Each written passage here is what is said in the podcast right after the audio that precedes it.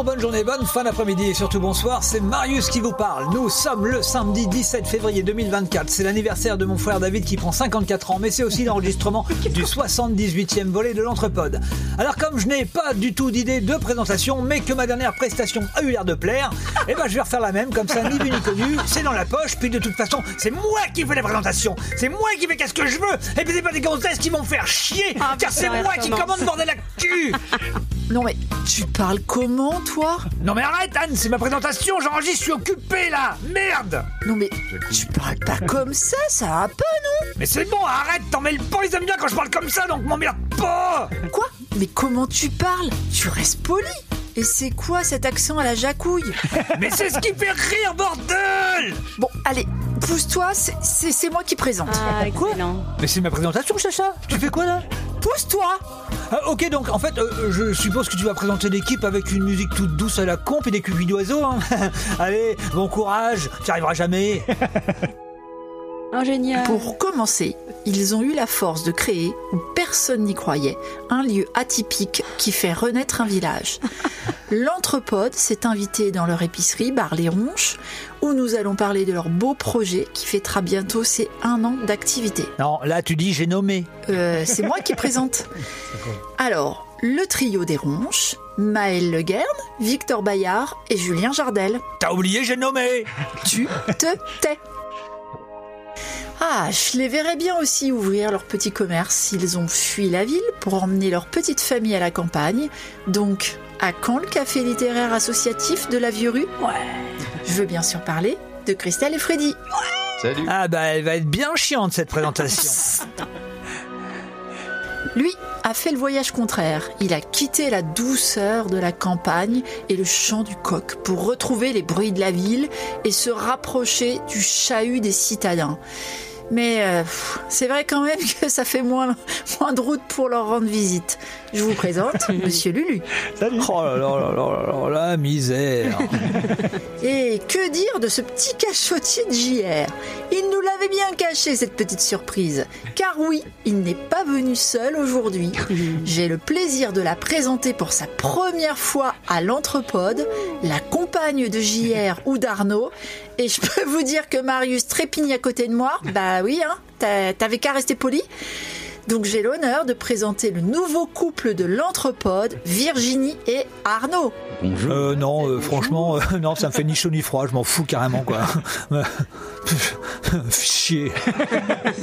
Et enfin, notre Nico national. Mais non, ça c'est à la fin, tout le site d'entrée, c'est pas bon, c'est pas ça que je fais Oui, ok, mais t'as oublié une chose, je ne fais pas du Marius, je fais du Nanette. Donc, je reprends. Et enfin, notre Nico national, le ciment de cette émission, celui qui a cru en ce projet, qui est l'animateur, le monteur, le rédac en chef, celui qui est capable de driver cette petite troupe avec beaucoup d'amour.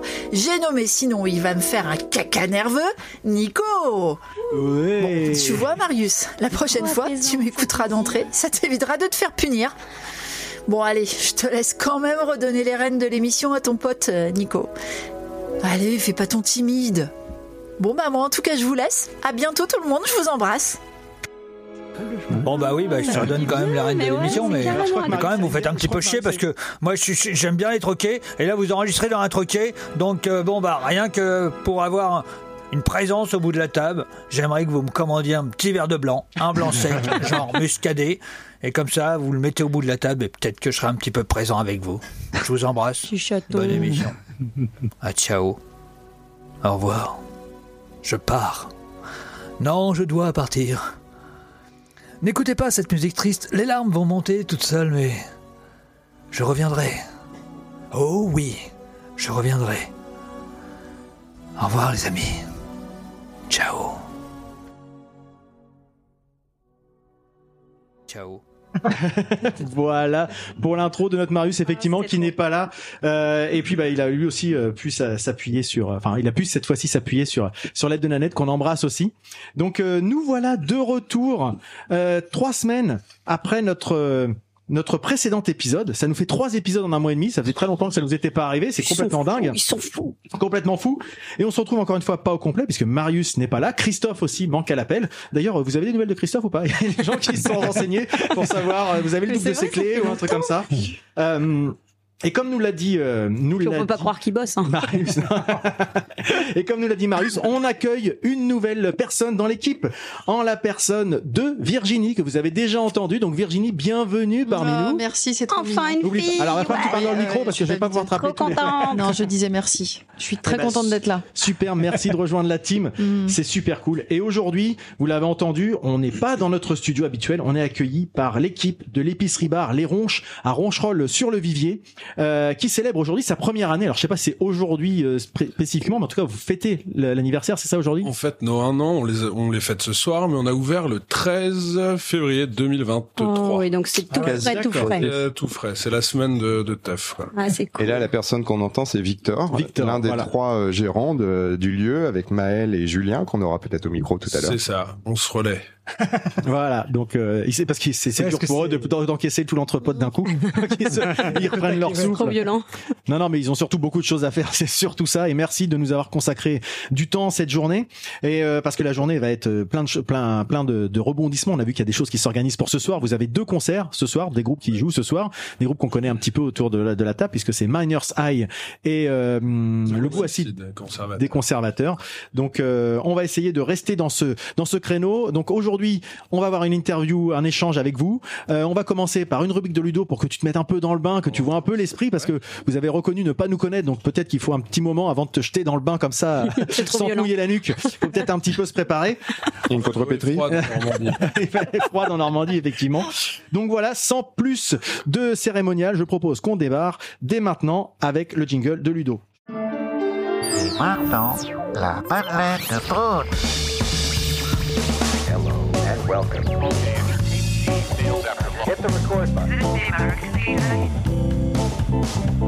Madeleine, Madeleine, Madeleine.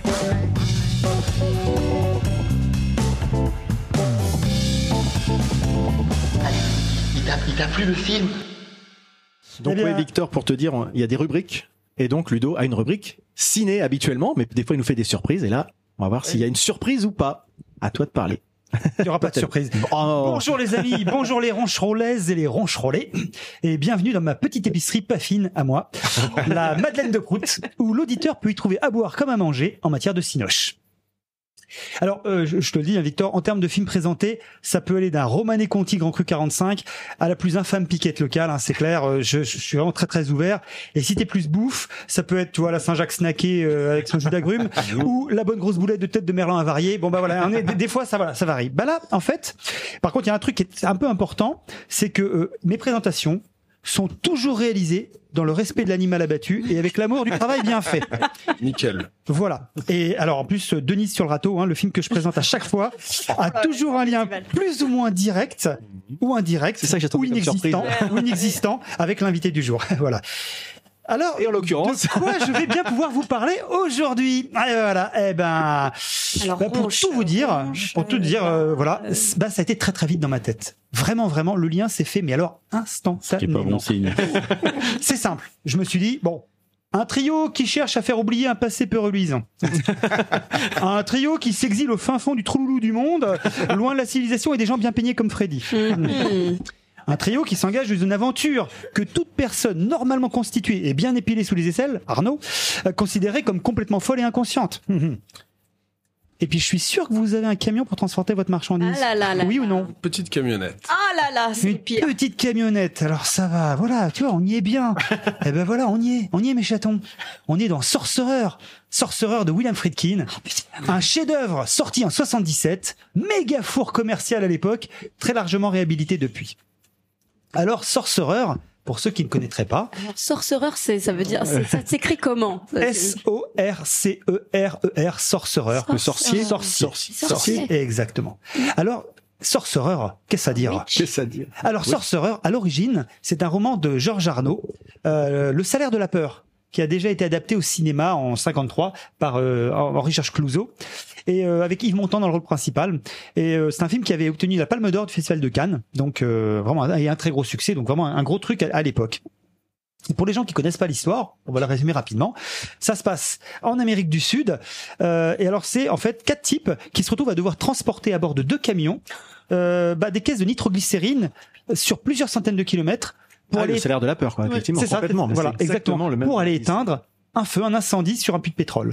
Voilà. Le, le, le- le petit truc, parce que ce serait pas drôle autrement, c'est que la nitro, elle est hautement instable et qu'évidemment, ça peut péter à tout moment en cas de la choc. Ok. nitroglycérine peut éteindre un feu de Oui, avec le souffle. Avec le souffle. Avec le souffle. D'accord, Voilà. je comprenais pas le concept. Alors, vous allez me dire, nitro instable, ça peut péter à tout moment. Euh, Faut vraiment être très con pour accepter un job pareil. On est d'accord. On, est, on, est, d'ailleurs. on est tous d'accord. ou alors, ou alors, ou alors, et c'est le cas de nos personnages, y voir une chance unique de pouvoir quitter un endroit sans avenir pour se refaire ailleurs avec le salaire promis. Pour comprendre cet état de désespoir absolu, je propose que nous fassions une pause d'une minute pour contempler, sans un mot, notre bon vieux Nico. C'est un peu l'histoire de sa vie. Pause. Ah non, je C'est passe. pas très radiophonique. hein. La phase de recueillement étant terminée, je vous propose de faire un bond directement Non, dans les années calmes. 70 à Hollywood. Alors pourquoi? Eh bien Hollywood, dans les années 70, c'est ce qu'on appelle le nouvel Hollywood, comme on l'appelle. Une décennie incroyablement faste où le pouvoir est laissé par les studios à des, aux mains de jeunes réalisateurs, jeunes réalisateurs qui cassent les codes de leurs aînés. À l'époque, c'est vraiment le truc. Ils établissent une nouvelle manière de faire du cinéma, euh, c'est-à-dire que, que ce soit par la mise en scène, les thèmes abordés, les prises de position anti-establishment, il y a une vraie, vraie bascule générationnelle qui s'opère à cette période-là. Alors ça démarre avec euh, des films comme Bonnie and Clyde, euh, Le Lauréat, pour ceux éventuellement qui en ont entendu parler, et surtout un film qui s'appelle Easy Rider de Dennis Hopper.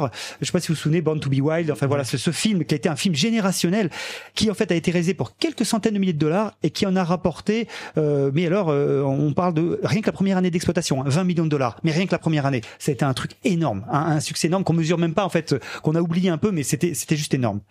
Et du coup derrière, il y a d'autres metteurs en scène qui suivent derrière, euh, Martin Scorsese, euh, Brian De Palma, bas. euh, Steven Spielberg, etc., etc. Aussi, Comment tu dis Francis Ford. Exactement, Francis Ford Coppola. Exactement. C'est toute cette génération de de- de- d'artistes euh, qui, qui qui déboule avec le, le succès que l'on connaît.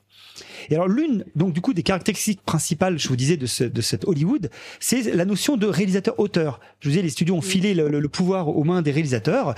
Et ben ces réalisateurs-auteurs désormais tiennent une place centrale dans la réalisation du film. C'est vraiment, ils ont le contrôle sur l'histoire, ils ont le contrôle sur la direction artistique, le montage final, qui en plus à l'époque, euh, avant c'était vraiment le- le- l'apanage des, des studios et, et des, et des producteurs. Et c'est revenu un peu comme ça, non d'ailleurs? Alors, euh, on y reviendra effectivement après, mais oui, excuse-moi, tout à fait, tout- voilà. Mais encore avec, La avec- page 9. mais, mais avec, avec- oui, mais avec encore autre chose effectivement, enfin encore je- plus plus marqué. Je ne voulais pas t'interrompre. Mais tu peux. Hein, je- et cette prise de pouvoir, si tu parlais de Francis Ford Coppola, exactement. C'est ces, succès qui ont été, qui ont été, donc je vous parlais d'Easy Rider, mais le parrain de Francis Ford Coppola a été un truc énorme. Rosemary's Baby, Carrie, Taxi Driver, La Horde Sauvage, etc. On peut pas faire une, une liste, mais il y en a un paquet. Et ce qui se passe, c'est qu'évidemment, avec tous ces succès-là, c'est qu'il y a certains réalisateurs qui, forts de leur succès, se mettent à voir là- là-dedans une autoroute, mais une autoroute pour des projets, pour leurs projets complètement fous. Mhm. Et euh, où leur mégalomanie va pouvoir enfin s'exprimer, mais alors pleine balle, dans des productions à très gros budget, mais des productions à très gros budget très critiques envers le système en place, envers l'establishment justement. Donc les gars, ils y vont à fond. Ça va des films comme Apocalypse Now, ça va des films comme euh, Voyage au bout de l'enfer, voilà pour en citer quelques-uns. Le truc, c'est que euh, évidemment, le, le- le- le désastre financier de plusieurs de ces films euh, au coût faramineux, eh bien en fait, et, et en parallèle, le succès de production à gros spectacles va rebattre radicalement les cartes et, euh, je dirais, euh, amener les studios à changer radicalement, à reprendre carrément la main sur sur sur euh, bah, sur le sur la sur la production cinématographique en fait. Et, et et justement vers des films plus lucratifs, plus formatés. Ça va être l'ère des alors l'ère des popcorn movies dans les années 80 et ce que tu disais Nico tout à l'heure. Et après, vraiment, on va se retrouver dans un truc encore plus marqué puisque là, ça va être après les franchises qui vont débouler. Parce que et là, pour le coup, on se retrouve avec carrément, euh, je dirais, des Et films on qui y est sont encore. et alors carrément. Et là, on, et ça va être juste que, et, et je dirais que presque le- l'exemple le plus marquant peut-être, c'est Marvel, Oui. qui a vraiment, qui est une industrie qui pour le coup a vraiment avec des films très formatés, très très calibrés quoi. Mais alors après, c'est un débat, mais on Oui. pourra l'avoir peut-être. ça sera un autre. Ou justement, les réalisateurs sont, peuvent moins s'exprimer finalement. C'est un peu ça. Ah, carrément, exactement, exactement. Mais ça, c'est une autre histoire qu'on pourra évoquer peut-être un, un autre jour. C'est pas là-dedans que je vais aller. Voilà. Moi, par contre, je vais vous parler de Sorcerer. Et Sorcerer, lui, justement, pourquoi, pourquoi sujet. Sorcerer Mais oui, parce que Sorcerer, justement, s'inscrit complètement dans cette lignée de projet taré. du projet taré porté par un réalisateur taré qui a pété toute liaison satellite avec la Terre, clairement, à l'époque. J'ai nommé William Friedkin. Alors, euh, je ne sais pas si vous connaissez un peu ou pas William Friedkin. L'exorciste. Alors, bah, tu, tu- les- ces films vont te parler tout de suite. Euh, Moi, je connais que, l'exorciste. Exactement, à l'époque de la pré-production de Sorcerer, William Friedkin, lui, il est sur le toit du monde. On est après l'exorciste là. On est après l'exorciste, exactement. Il a eu deux énormes succès. Il a eu French Connection, qui était un film qui était dans la fin des années 60, début des années 70 d'ailleurs. Et puis surtout, surtout, surtout, surtout, donc il a eu cinq Oscars, un French Connection. Et surtout, L'exorciste en 1973. C'est le film qui l'a, qui, qui l'a révélé. Faut savoir que euh, ça a été un phénomène mondial. On s'imagine même pas encore euh, ce que c'était à l'époque. C'était un truc de fou, hein. Euh, ce phénomène mondial critique, commercial. C'est énorme. Il est, il bénéficie d'une liberté financière et artistique totale. Et quand je dis totale, c'est total. Ça, on s'imagine même pas que ce soit possible encore aujourd'hui. Et c'est à ce moment-là qu'il décide de se lancer dans le dans le dans le c'est à ce moment-là qu'il décide de se lancer dans une nouvelle adaptation du du du, du, du salaire de la peur. Donc Il vient de voir le et là, ouais, c'est un truc de fou. Je- La production va lui donner, la production lui donne donc, euh, lui donne donc carte blanche. Et comme elle lui donne carte blanche, la production, bah autant vous dire que mon pépère William, eh ben vu que c'est pas un jouet qu'on lui offre, mais tout le magasin, et ben là, il va se faire plaisir le gamin. C'est dans le. Voilà. Alors Friedkin, lui, il veut qui Il veut Steve McQueen, il veut Lino Ventura, il veut Marcelo Mastroianni, il veut, il veut plein de super acteurs pour interpréter donc les chauffeurs. C'est un peu film. qui veut faire d'une, quoi. Ça ressemble un peu à ça, un quand petit même. peu. Mais tout le monde va finir par se désister pour des raisons, je veux pas aller étaler là, mais effectivement, pour, pour tout un tas de raisons, les gars seront pas disponibles. Il va se rabattre sur des acteurs un peu moins connus, Roy Scheider, mais Bruno Kremer, pour ceux qui connaîtraient, c'est un acteur français des années 70, Gérard 80. Vugnot. Maigret Bruno Kremer, non, c'est ça Euh, oui, exactement, exactement. Euh, Francisco Rabal, etc., etc. Et Francisco Rabal, qui est un acteur de fétiche de, de Louis Buñuel. le frère de Paco. Mais, mais ça encore, à la limite, bon, il, il a son casting, tout va bien. Non, Friskin, lui, par contre, ce qu'il veut vraiment, c'est un tournage en pleine jungle équatorienne. Lui, il veut le truc, vraiment, le truc, mais alors, euh, truc pas, facile. je veux dire, le truc, attention, là, c'est, on plaisante plus, là, hein, c'est vraiment le, Et euh, ni en merde, quoi. voilà. Et alors, je vous cite quelques, quel- quelques phrases de- de- de- d'interview de, de lui. Il dit, euh, moi, je veux aller dans un lieu où personne n'a jamais filmé auparavant. Je, je veux pas faire un film en chambre. Je veux me frotter aux éléments. Euh, que je veux faire, tu vois, le truc, euh, je, veux- je vois- je veux faire découvrir au public des mondes qui lui sont inconnus. Et surtout, surtout, surtout, il dit un truc, ça vous donne une idée de la mégalo du gars quand même. Enfin, le gars, il, il se prend, il- voilà, il s'estime bien. Moi, le film est difficile. Il demandera du temps et de l'argent. Mais je vais être franc, hein, je veux réaliser un classique. Donc déjà, le gars, il vous place, il- déjà, on voit que, tu vois, on voit, on voit déjà où il veut aller, quoi. Enfin, Alors, ça, sachant que dans ce contexte-là, les problèmes de logistique et le coût financier sont potentiellement, mais énormes, pour ne pas dire insurmontables, hein, ouais. clairement. hein. C'est un truc de fou. Alors, euh, notamment, Steve McQueen avait refusé parce que lui ne voulait pas tourner en Équateur. Il a, pour des raisons, etc. Il venait juste de se marier et tout ça, mais lui, il s'est dit, mais je, ne- je ne, je ne, non, on peut, le, on peut le tourner aux États-Unis. On peut, on peut, il y a, il y a les décors, on peut, on peut, on peut faire plein de choses. Il n'y a pas besoin d'aller au fin fond de la jungle.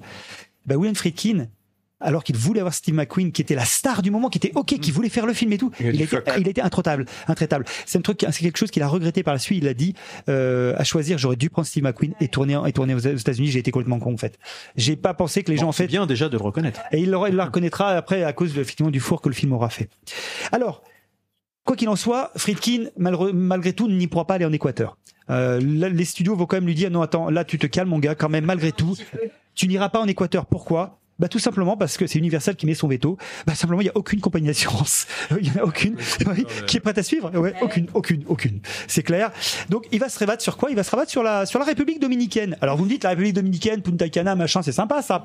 Oui, enfin il veut pas le côté euh, un petit peu euh, spring spring break de, de la République dominicaine, mais plutôt si vous voulez le côté un peu euh, un Dans peu la jungle. un peu dans la jungle et- Hardcore, quoi. et, et le côté hardcore, c'est-à-dire le côté Moustique. où les touristes ne vont pas. Et donc, autant vous dire que là, ça va être fun. Et pourquoi la République dominicaine? Ben, Simplement parce que il va avoir le soutien en fait d'un d'un gars qui est le patron d'une boîte qui s'appelle la Gulf and Western. Alors, euh, moi, je connaissais pas La gueule quoi? La, gueule, la gueule and Western. La gueule à fuel La gueule.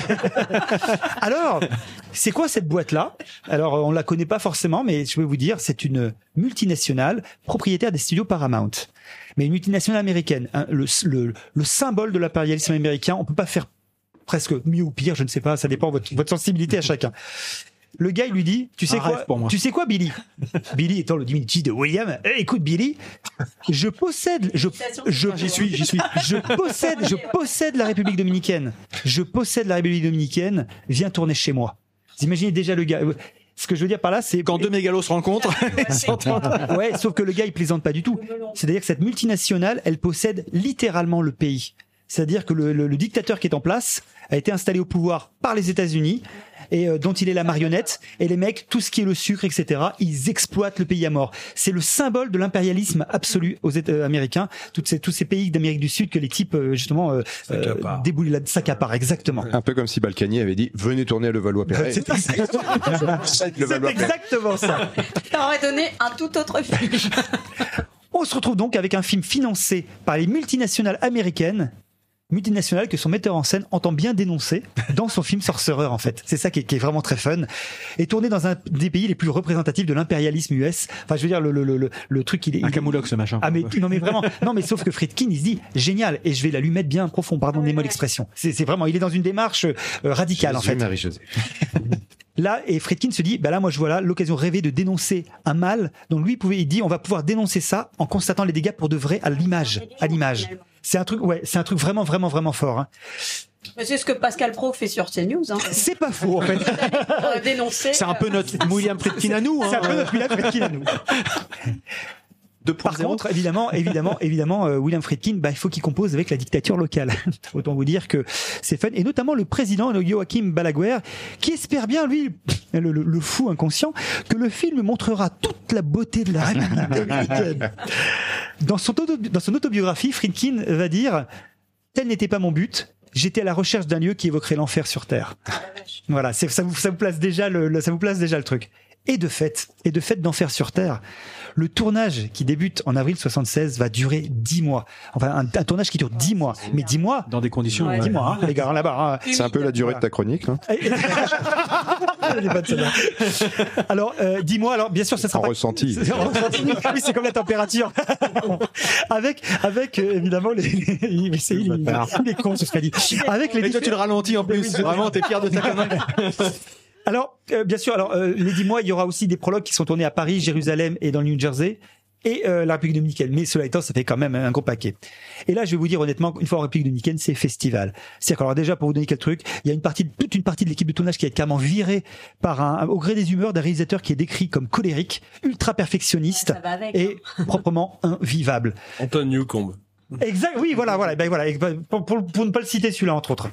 Euh, et qu'est-ce qu'il devient? Pardon, non, j'allais, on en parlera plus tard. On en parlera plus tard d'Anthony Combe. Euh, Friedkin va changer cinq fois de producteur exécutif, cinq fois, avant d'assumer lui-même la fonction.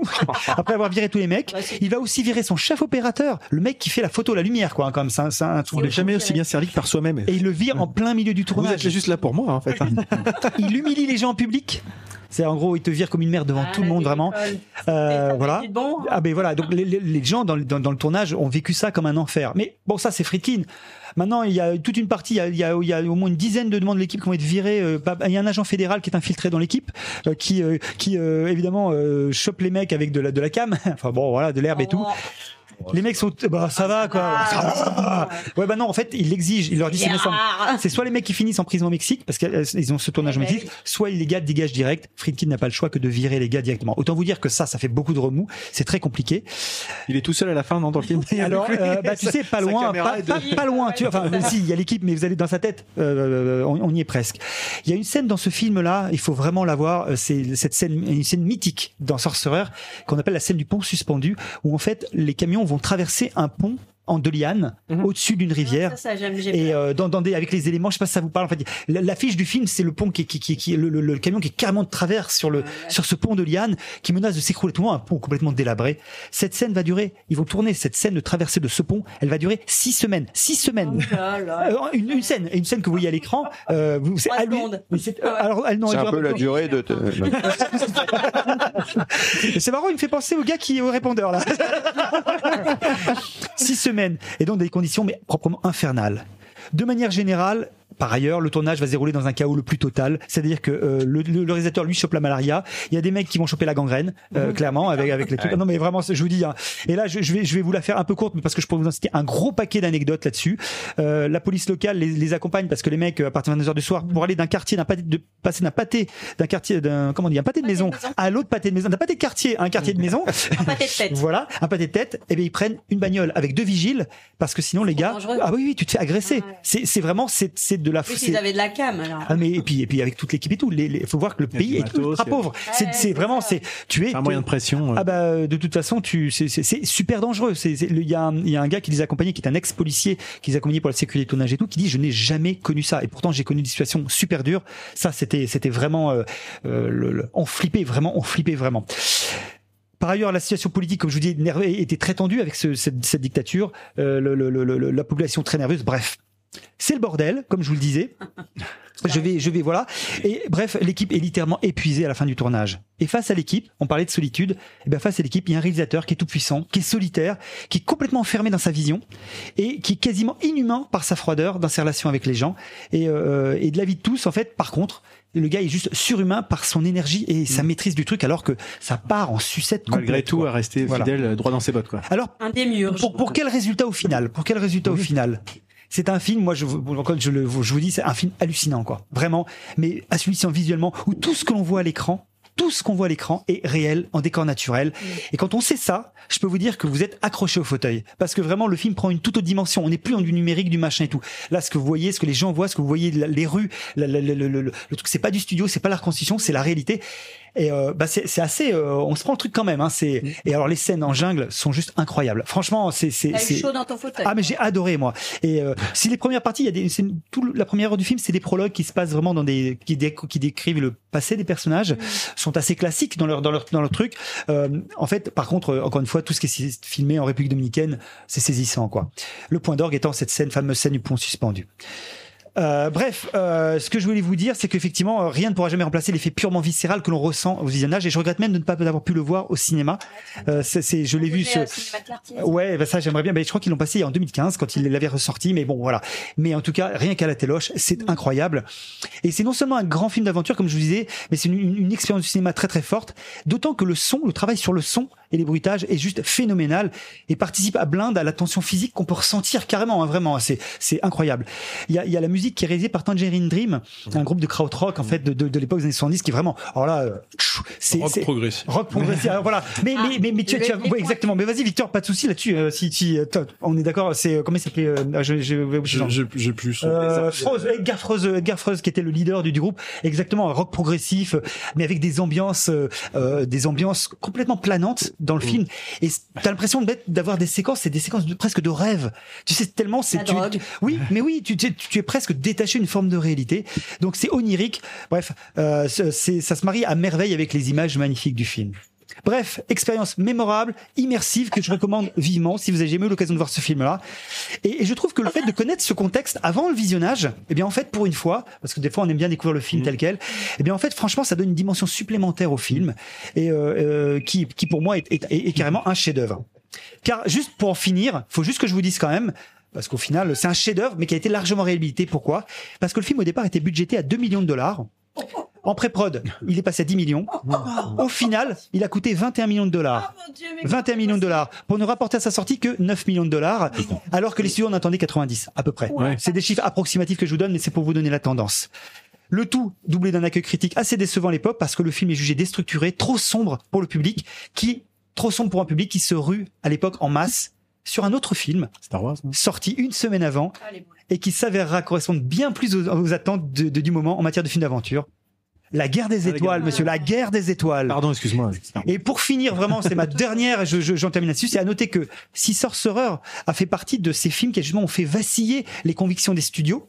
euh, sur le pouvoir laissé à ses réalisateurs jusqu'au boutiste justement ben en fait c'est un autre film qui va sonner carrément pour de bon le glas de ce nouvel Hollywood Assassinat 80 ça va être La Porte du Paradis La Porte du Paradis alors lui alors lui il a coûté 7 millions de dollars euh, non, pardon, excusez-moi. Il, il- le film devait coûter 7 millions de dollars. Il en aura coûté 44 millions. Et il en, aura, il en aura rapporté 3 millions de dollars de recettes.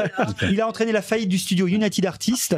Euh, mais bon, ça, c'est une autre histoire, en tout cas. On, en- on pourra en reparler une prochaine fois. Eh ben, Voilà. Merci Bravo. Ludo, très, très intéressant. là. Il y a, il y a un affaire Carrément, C'est pas sensible. toujours le cas, mais T'es tombé sur un bon jour. Voilà. Mais ça, Vous c'est êtes tombé sur un bon jour, Des je parle de mauvais films. Il y a un affaire sensible très bien sur la, por- la porte du paradis. Ah, vois, d'accord. Et j'avais- moi j'avais juste une question, je veux pas remettre une pièce plus que ça, mais quel est le rapport entre le titre Sorcereur et parce que moi j'arrive pas à voir le truc. Tu vois, Sorcereur, je m'attendais à un truc un peu que- fantastique, fantasy. Ouais, euh, alors le film a des aspects un peu fantastiques par certains moments vraiment très uniques d'une part, et d'autre part il y a toute une notion sur le destin, c'est-à-dire sorcier, le, le, le- le- tout ce qui ça relève de la sorcellerie, ce qui arrive au personnage, c'est presque une notion de coup du destin, de, de, de ils sont embarqués dans un mauvais karma, etc. Donc tu le vois, il y, a, il y a tout plein de symboles au cours du film, mais je vais pas m'étaler plus que ça, sinon alors là je, je vous tiens, je vous Et tiens donc, l'émission. aucun lien avec nos autres. euh.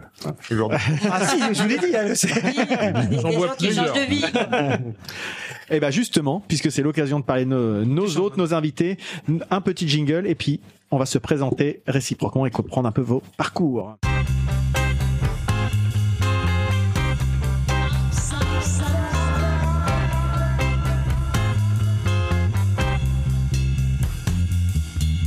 Tu peux rester.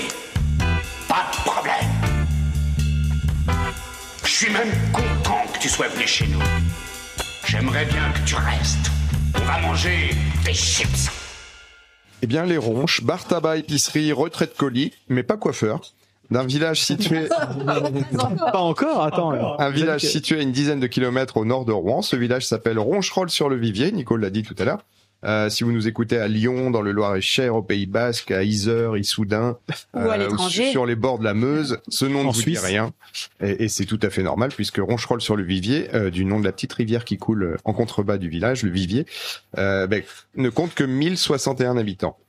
Euh, c'est pourtant là que sont venus s'installer trois jeunes gens, Maël, Victor, qui est actuellement à notre micro, je pense que Julien va nous rejoindre après. Ils sont venus s'installer il y a pile un an. Alors on vous plante le décor tout de suite. Là on est installé euh, autour d'une petite table euh, dans Au troquet, comme dirait Marius. troquet, Parfait. absolument. On est bien là. euh, face au comptoir tabac. euh, J'allais dire à deux pas du bar, mais c'est même pas deux pas, c'est un pas du bar. Euh, et puis On est à euh, la maison quoi. Ouais, c'est un peu ça. Et puis il y a une porte qui permet de passer dans la pièce d'à côté. C'est là que se trouve l'épicerie, ses articles de dépannage, mais surtout des produits frais et locaux, euh, tout droit venus des fermes alentours. On en reparlera un petit peu après, puisque c'est une philosophie euh, autour de tout ça. hein, de- C'est ça. voilà. Euh, ce bar tabac épicerie, vous le verrez sur les photos, il est à la fois dans son jus, avec tout le charme des petits troquets de village d'autrefois. Il y a- il y a une petite faïence par terre, il y a une Formica. ambiance un petit peu euh, formica, Formica, exactement. coup.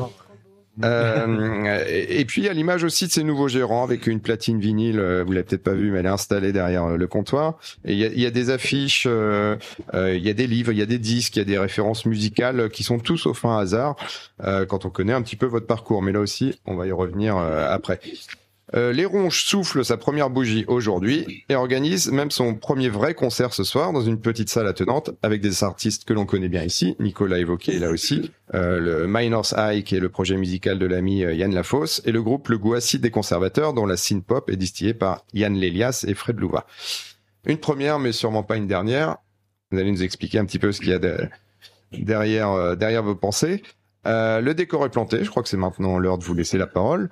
Euh, avant d'entrer dans le vif du sujet, grâce à des questions ô combien pertinentes, évidemment, de nos chroniqueurs réunis autour de la table, euh, on voulait déjà vous remercier de nous accueillir. Merci, oui, tout à Très fait. sympa, on est très bien accueillis. Et puis vous saluer. Et puis, bah, peut-être la première question, vous demandez de, de décrire le lieu. Nous, on a utilisé nos mots, mais avec vos mots à vous, comment vous présentez euh, les ronches?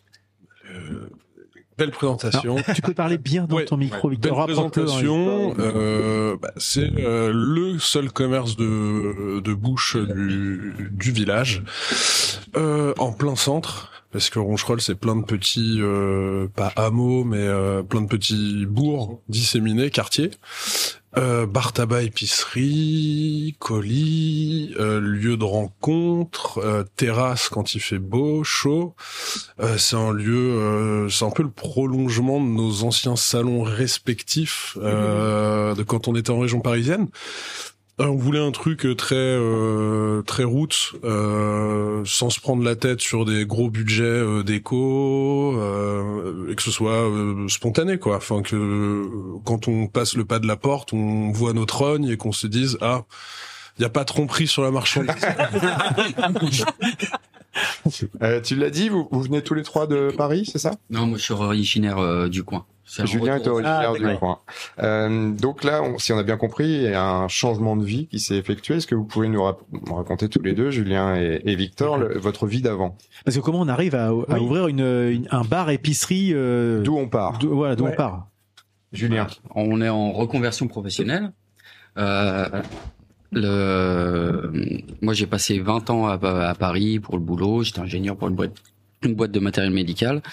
Euh, après le Covid, il y a eu une grosse remise en question. Euh, Sans dette. euh, euh, ouais, c'est ça, euh, grosse remise en question. euh, et puis euh, revenir à des valeurs euh, un peu plus simples et plus justes.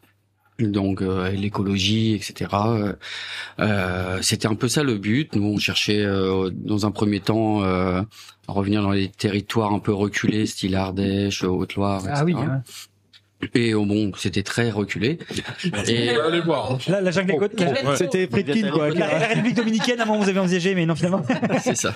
Vous avez visité Bah, bah, des lieux là-bas c'est- On a visité des lieux. C'est soit, euh, soit on se retrouve dans le sud Ardèche, c'est c'est gentrifié en mode rural. Ouais, ouais. Ah oui. C'est super cool, hein, la carte postale avant du rêve. Euh, donc pas trop de place pour des projets à petit budget.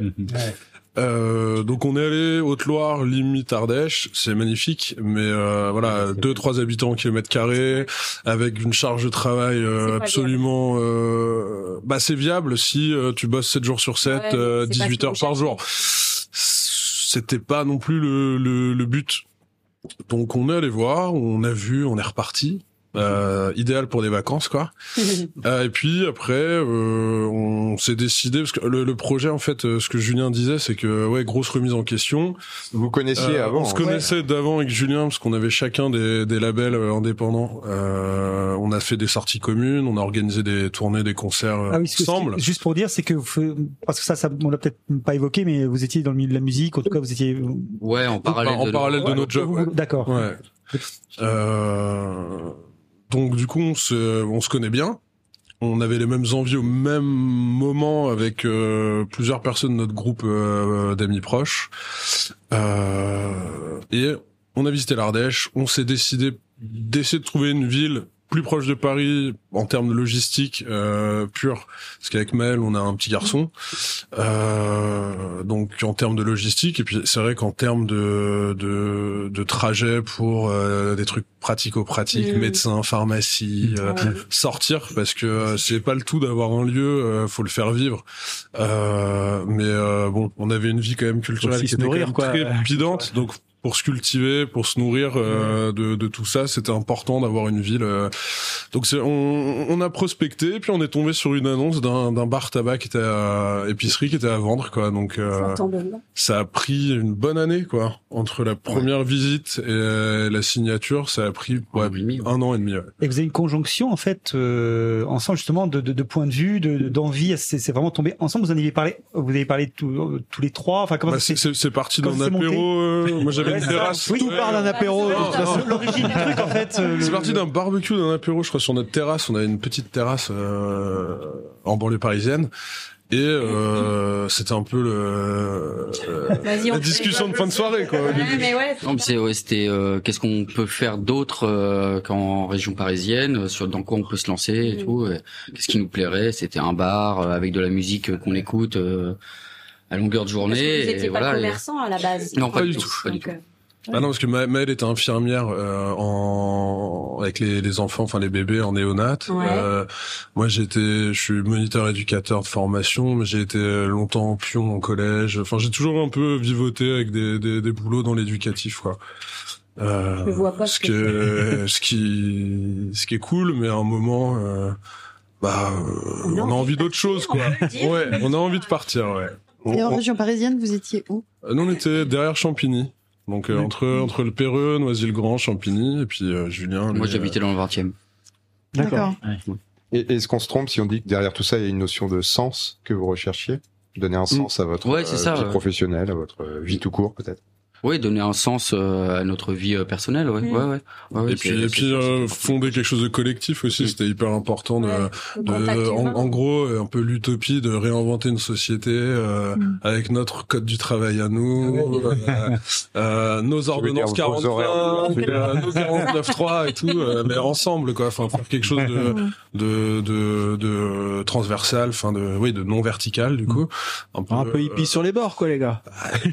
non, mais je dis ça un peu sur Pardon, mais c'est c'est ce côté-là justement où on, on abolit certaines règles et, et, et, et impositions qu'on peut avoir par ailleurs pour se recréer un petit peu son petit son petit cocon quoi. C'est c'est- c'est facile à trois, enfin c'est Oui, facile c'est ça. sans être facile à C'est trois. Euh, oui, mais faut être carré quand même. Oui, parce qu'en fait, j'allais dire le, le, coco, enfin, le, le cocon, mais en même temps, euh, on est quand même toujours confronté à, je pense, à une, une forme de, Réalité. de- réalité pression qui va être celle de la clientèle, euh. qui va être, etc. Donc, je trouve, je pense qu'on retrouve toujours un moment. Enfin, Ah oui, bien sûr. Je sais pas si c'est Ouais, bien sûr. Et puis bon, bah avant, on trouvait qu'on travaillait beaucoup, mais on travaille encore plus. Ouais, c'est- voilà, c'est ça, ouais, tu vois, Euh, c'est- mais euh, encore on avec le cœur. Ouais, Oui, c'est voilà. ça en fait, c'est toute la Mais dynamique. vous savez à quoi ça sert C'est peut-être Ouais, ça. Enfin, il y a peut-être ouais. parlais de sens, il y a peut-être cette notion derrière. Oui. Et Est-ce que le, le finalement c'est peut-être un, un prétexte bar tabac épicerie? Ça aurait pu être autre chose. Ça aurait pu être un autre. Ah oui, euh, Ah, euh, moi, c'est vrai que j'ai longtemps rêvé d'un d'un bar disquaire, Ah, euh, tiers lieu, musique, oui, oui, oui. euh, Donc, il y avait déjà ça, quoi. librairie, friperie, enfin un truc euh, où on mélange un peu tout.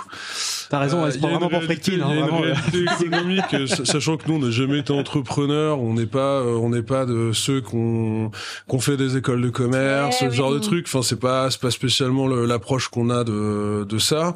Donc, on se confronte déjà à une première réalité, euh, celle du budget, euh, celle de, de de se faire accompagner, parce que voilà, les business plans, les machins, les trucs, quand on sort de, du médico-social, euh, ça ne nous parle pas. Il y a des choses trans- transposables, hein, euh, notion de projet, etc. euh, voilà, ça c'est c'est c'est ok. Donc on s'est déjà confronté à ça. Et puis bon, on s'est dit faut faut quelque chose de viable quoi. Donc euh, bah effectivement, euh, un disquaire en campagne. C'est c'est cool. Il y a des, il y a des initiatives, hein, euh, notamment en Bretagne, une ancienne station essence qui qui s'est transformée en lieu de euh, librairie disquaire, je crois. Mais euh, voilà, nous, pour en revenir à nos moutons, il fallait quelque chose où, euh, au bout d'un, parce que là, on est sous le régime Pôle Emploi. Euh, quand on sait ce qui se passe, euh, on tombe pile poil quand Il il, fallait faut. trois salaires, quoi. Pourquoi Ah oui, oui, trois oui. salaires. Tu veux dire France Travail France Travail. Oui. Mon Dieu.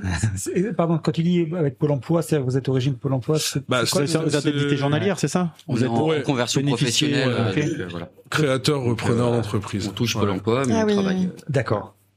Et donc ça c'est ça va ça se c'est Il y a une deadline, quoi. Ouais. Bah, c'est deux ans. Enfin, euh, c'est deux ans à partir du moment où euh, on a arrêté nos jobs euh, respectifs.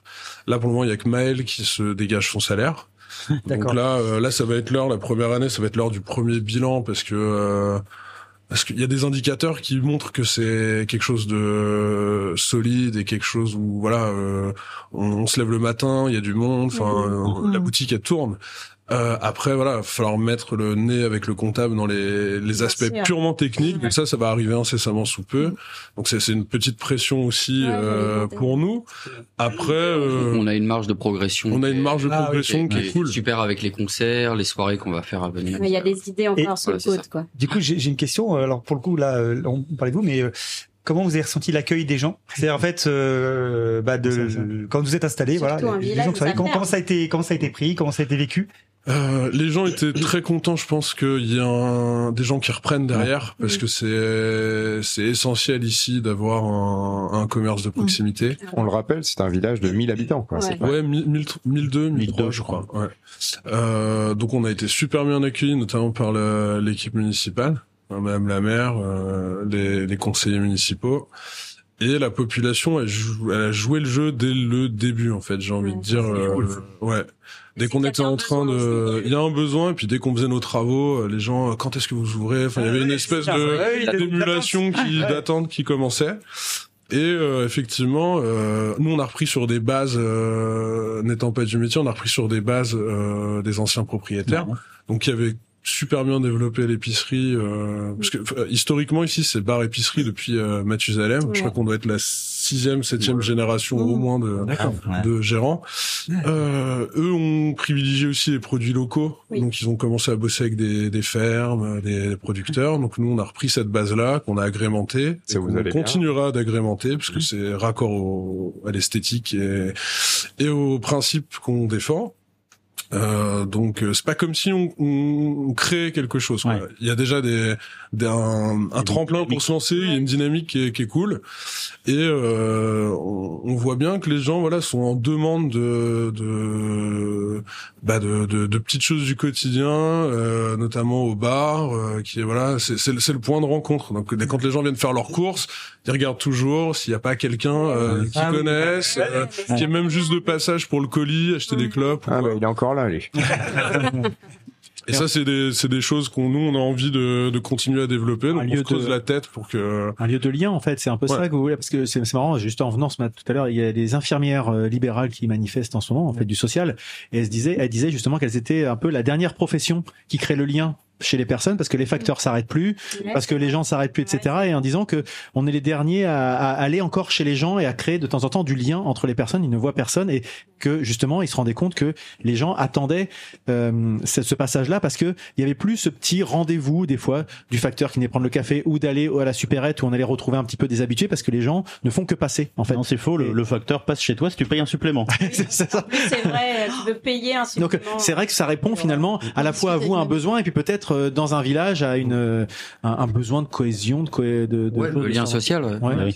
Oui, Je mais re- Pardon. Vas-y, Virginie. Je reviens sur le lieu, mais vous habitiez, pardon, en région parisienne. Donc on a tout fait depuis la région parisienne. On Et faisait alors, des ré- allers-retours. euh, on s'est projeté depuis depuis la région parisienne. Ouais. Et pourquoi la Normandie Parce qu'en région parisienne, il y a des campagnes aussi, j'imagine, où euh, il y avait peut-être. euh, 78, ouais. Voilà, et, euh, et puis. euh, Ouais. Envie vraiment de quitter leur quoi. Non mais quoi. voilà, c'était une volonté de partir. de partir vraiment. Ouais, euh, c'est ça, c'était de changer d'air. Et puis euh, quand on a vu l'annonce, euh, moi je connaissais pas Roncherolles sur le Vivier, alors j'habite euh, même pas ouais.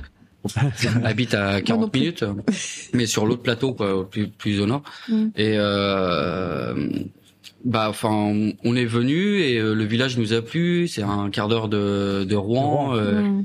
et euh, effectivement, on aurait pu trouver un peu la même chose en C'est vraiment l'annonce qui a fait montée. Ouais, c'est l'occasion. Un coup de cœur, ouais. L'annonce, puis nous avec Maël, en fait, on s'était dit que si on voulait de la campagne, on voulait la, la vraie campagne. Euh, Nous, on a toujours grandi en région parisienne, euh, proche banlieue, petite couronne. Euh, pour moi, la grande couronne, c'est Oui. juste le le l'étape d'après. Et honnêtement, euh, on voulait vraiment euh, Changer. changer et se Mm. dire que euh, on a plus de 93 ou de 94 sur nos plaques.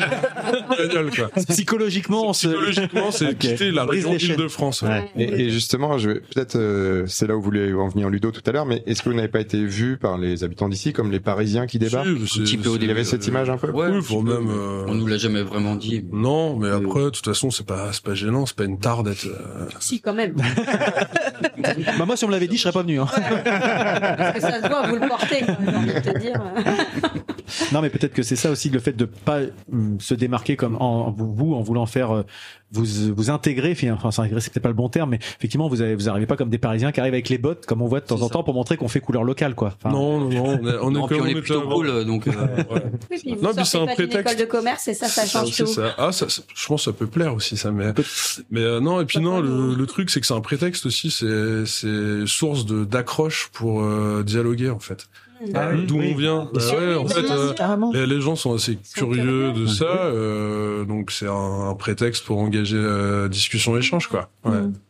Et par rapport à vos activités musicales, en fait, euh, les labels, etc. euh, Ça vous- nous intéresse. Ça. vous- ben oui, non, c'est oui parce que et je me dis, tu vois, mais continuez, est-ce- quoi est-ce que vous continuez? Est-ce que ça vous, a- est-ce que vous vous êtes pas dit, à un moment, ouais, on, on part peut-être un peu loin, Loin. mais du coup, est-ce que par rapport à ce qu'on aime aussi faire, euh, on va être un peu coupé euh, de, de, de nos activités ou vous avez souhaité passer à autre chose? Enfin, je. Et- Est-ce qu'on peut d'abord savoir ce que vous faisiez Oui, euh, l'un et l'autre C'était quoi exactement vos activités dans la musique? Oula. Bah, en fait, euh, on s'est rentré, rencontré avec Victor. euh, on, les, on était tous les deux bénévoles pour euh, les balades sonores, un disquaire euh, sur Paris. Et euh, donc nous, on était branchés rock garage énormément à l'époque. donc on a très vite sympathisé.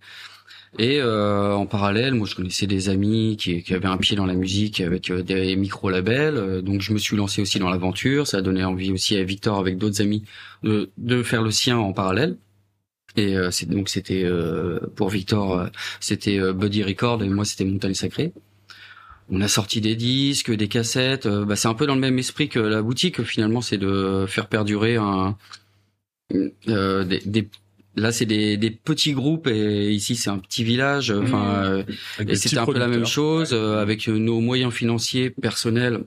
On investissait au départ. Des groupes étrangers d'ailleurs, c'est pas, seul- pas forcément Euh, français. J'ai eu un groupe suisse. Ouais. Euh, Ça fait un peu artisanat aussi, c'est-à-dire Oui, c'est ça. qu'on fait production locale et on Ouais. va chouchouter ce. C'est ça. Même en Et musique. puis quoi, on euh, c'était de défendre, de mettre en avant des groupes qu'on aimait bien, et voilà quoi. Et euh, donc oui, c'était ça l'histoire. Après, ça a duré, moi, ça a duré euh, 5-6 ans. Euh, je me suis un petit peu fatigué entre euh, c'était en parallèle du boulot, euh, en parallèle du travail, euh, donc euh, les organisations de concerts, euh, les sorties Ça, disques, Ça me rappelle quelqu'un. euh, gérer un peu les artistes, etc. C'était pas évident. Je me suis un peu lassé. Et euh, Ah, bah, mais voilà, C'est le projet, seul, on toi, l'a décalé sur un autre projet. Et Ouais. voilà. et- T'étais, toi, t'étais Ouais, tout seul. Nous, on était trois, quatre au gré des, des rencontres. Euh, nous, le label, au début, c'était quelque chose de pas sérieux. On faisait de la compile euh, avec des visuels un peu, un peu, euh, Un peu roots, un peu, ouais, ou un peu juste marrant, quoi. Et ouais, voilà. Euh, et puis on n'avait pas du tout de réseau, ni dans la presse, ni nulle part. Ça s'est construit euh, petit à petit. Ça a pas changé ici, nous n'avons pas de réseau non plus. Non, Téléphone, quoi. Bravo. Et euh, non, donc nous on sortait de la cassette au début, compile, euh, groupe australien un peu obscur euh, du fin fond de Brisbane, euh, tac tac tac, orga de concert. Et après avec Julien, on a fait euh, le truc un peu plus sérieux. On a sorti un groupe là qui s'appelle En attendant Anna, euh, qui qui marche très bien. On a sorti le- leur première EP. Qui est un groupe régional, si je me trompe pas. Euh, ils- Parisien. Parisien. Parisien. Ouais.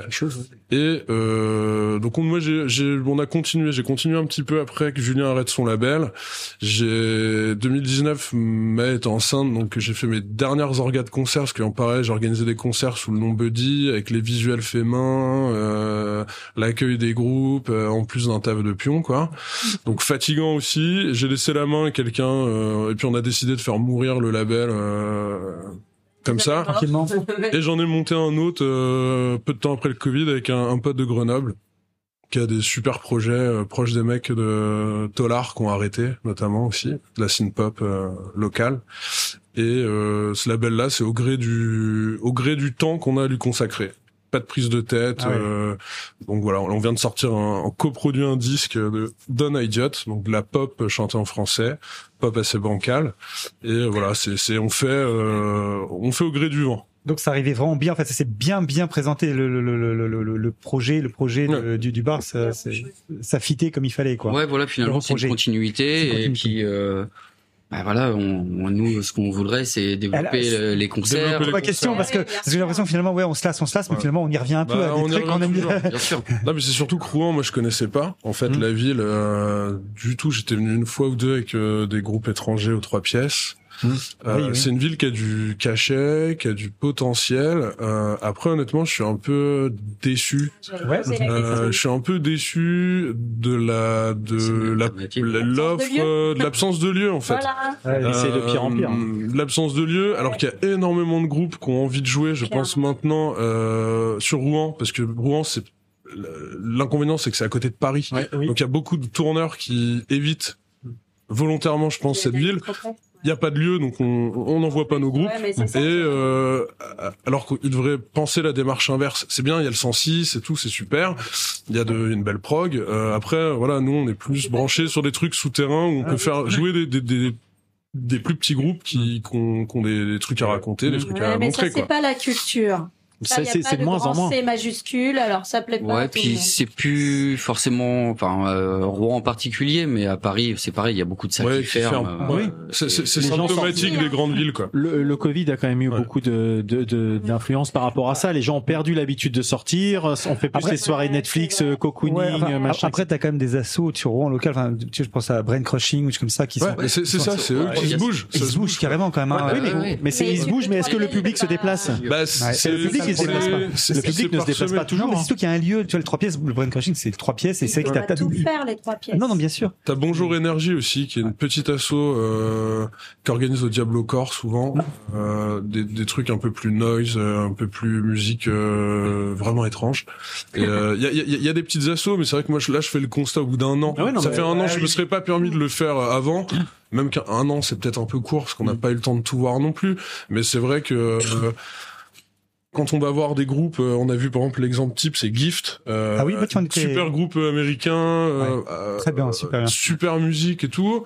il y avait un groupe de Rouen, je crois en première partie, la cave était pleine et euh, les gens, euh, quand c'est l'heure du deuxième groupe, tout le monde repart. Il y a 20 pélos euh, Et c'est dommage, à la c'est salle et c'est c'est très- super. c'est c'est dommage en fait. Ouais. C'est dommage. Donc après nous voilà, on va proposer quelque chose. Euh, faut qu'on, faut qu'on, on n'est pas en ville, on le sait. On a la contrainte de l'espace, euh, du bruit. Donc là, on va essayer de proposer des choses gentiment. euh, dans notre jardin, dans notre garage et euh, devant le bar quand euh, l'occasion s'y prête, euh, faites de la musique, euh, festoche, etc.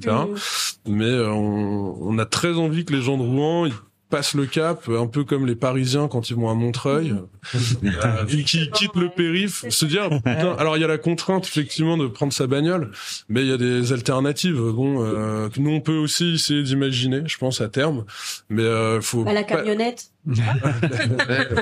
Voir Le la Filor, métropole, avec la métropole. Des, des, Bah, il y a des des- filors oui, euh, à disposition. filors, c'est des bus, Covoiturage. Peut monter en vélo euh, électrique. Oui, il y a une petite Ouais. côte. Hein.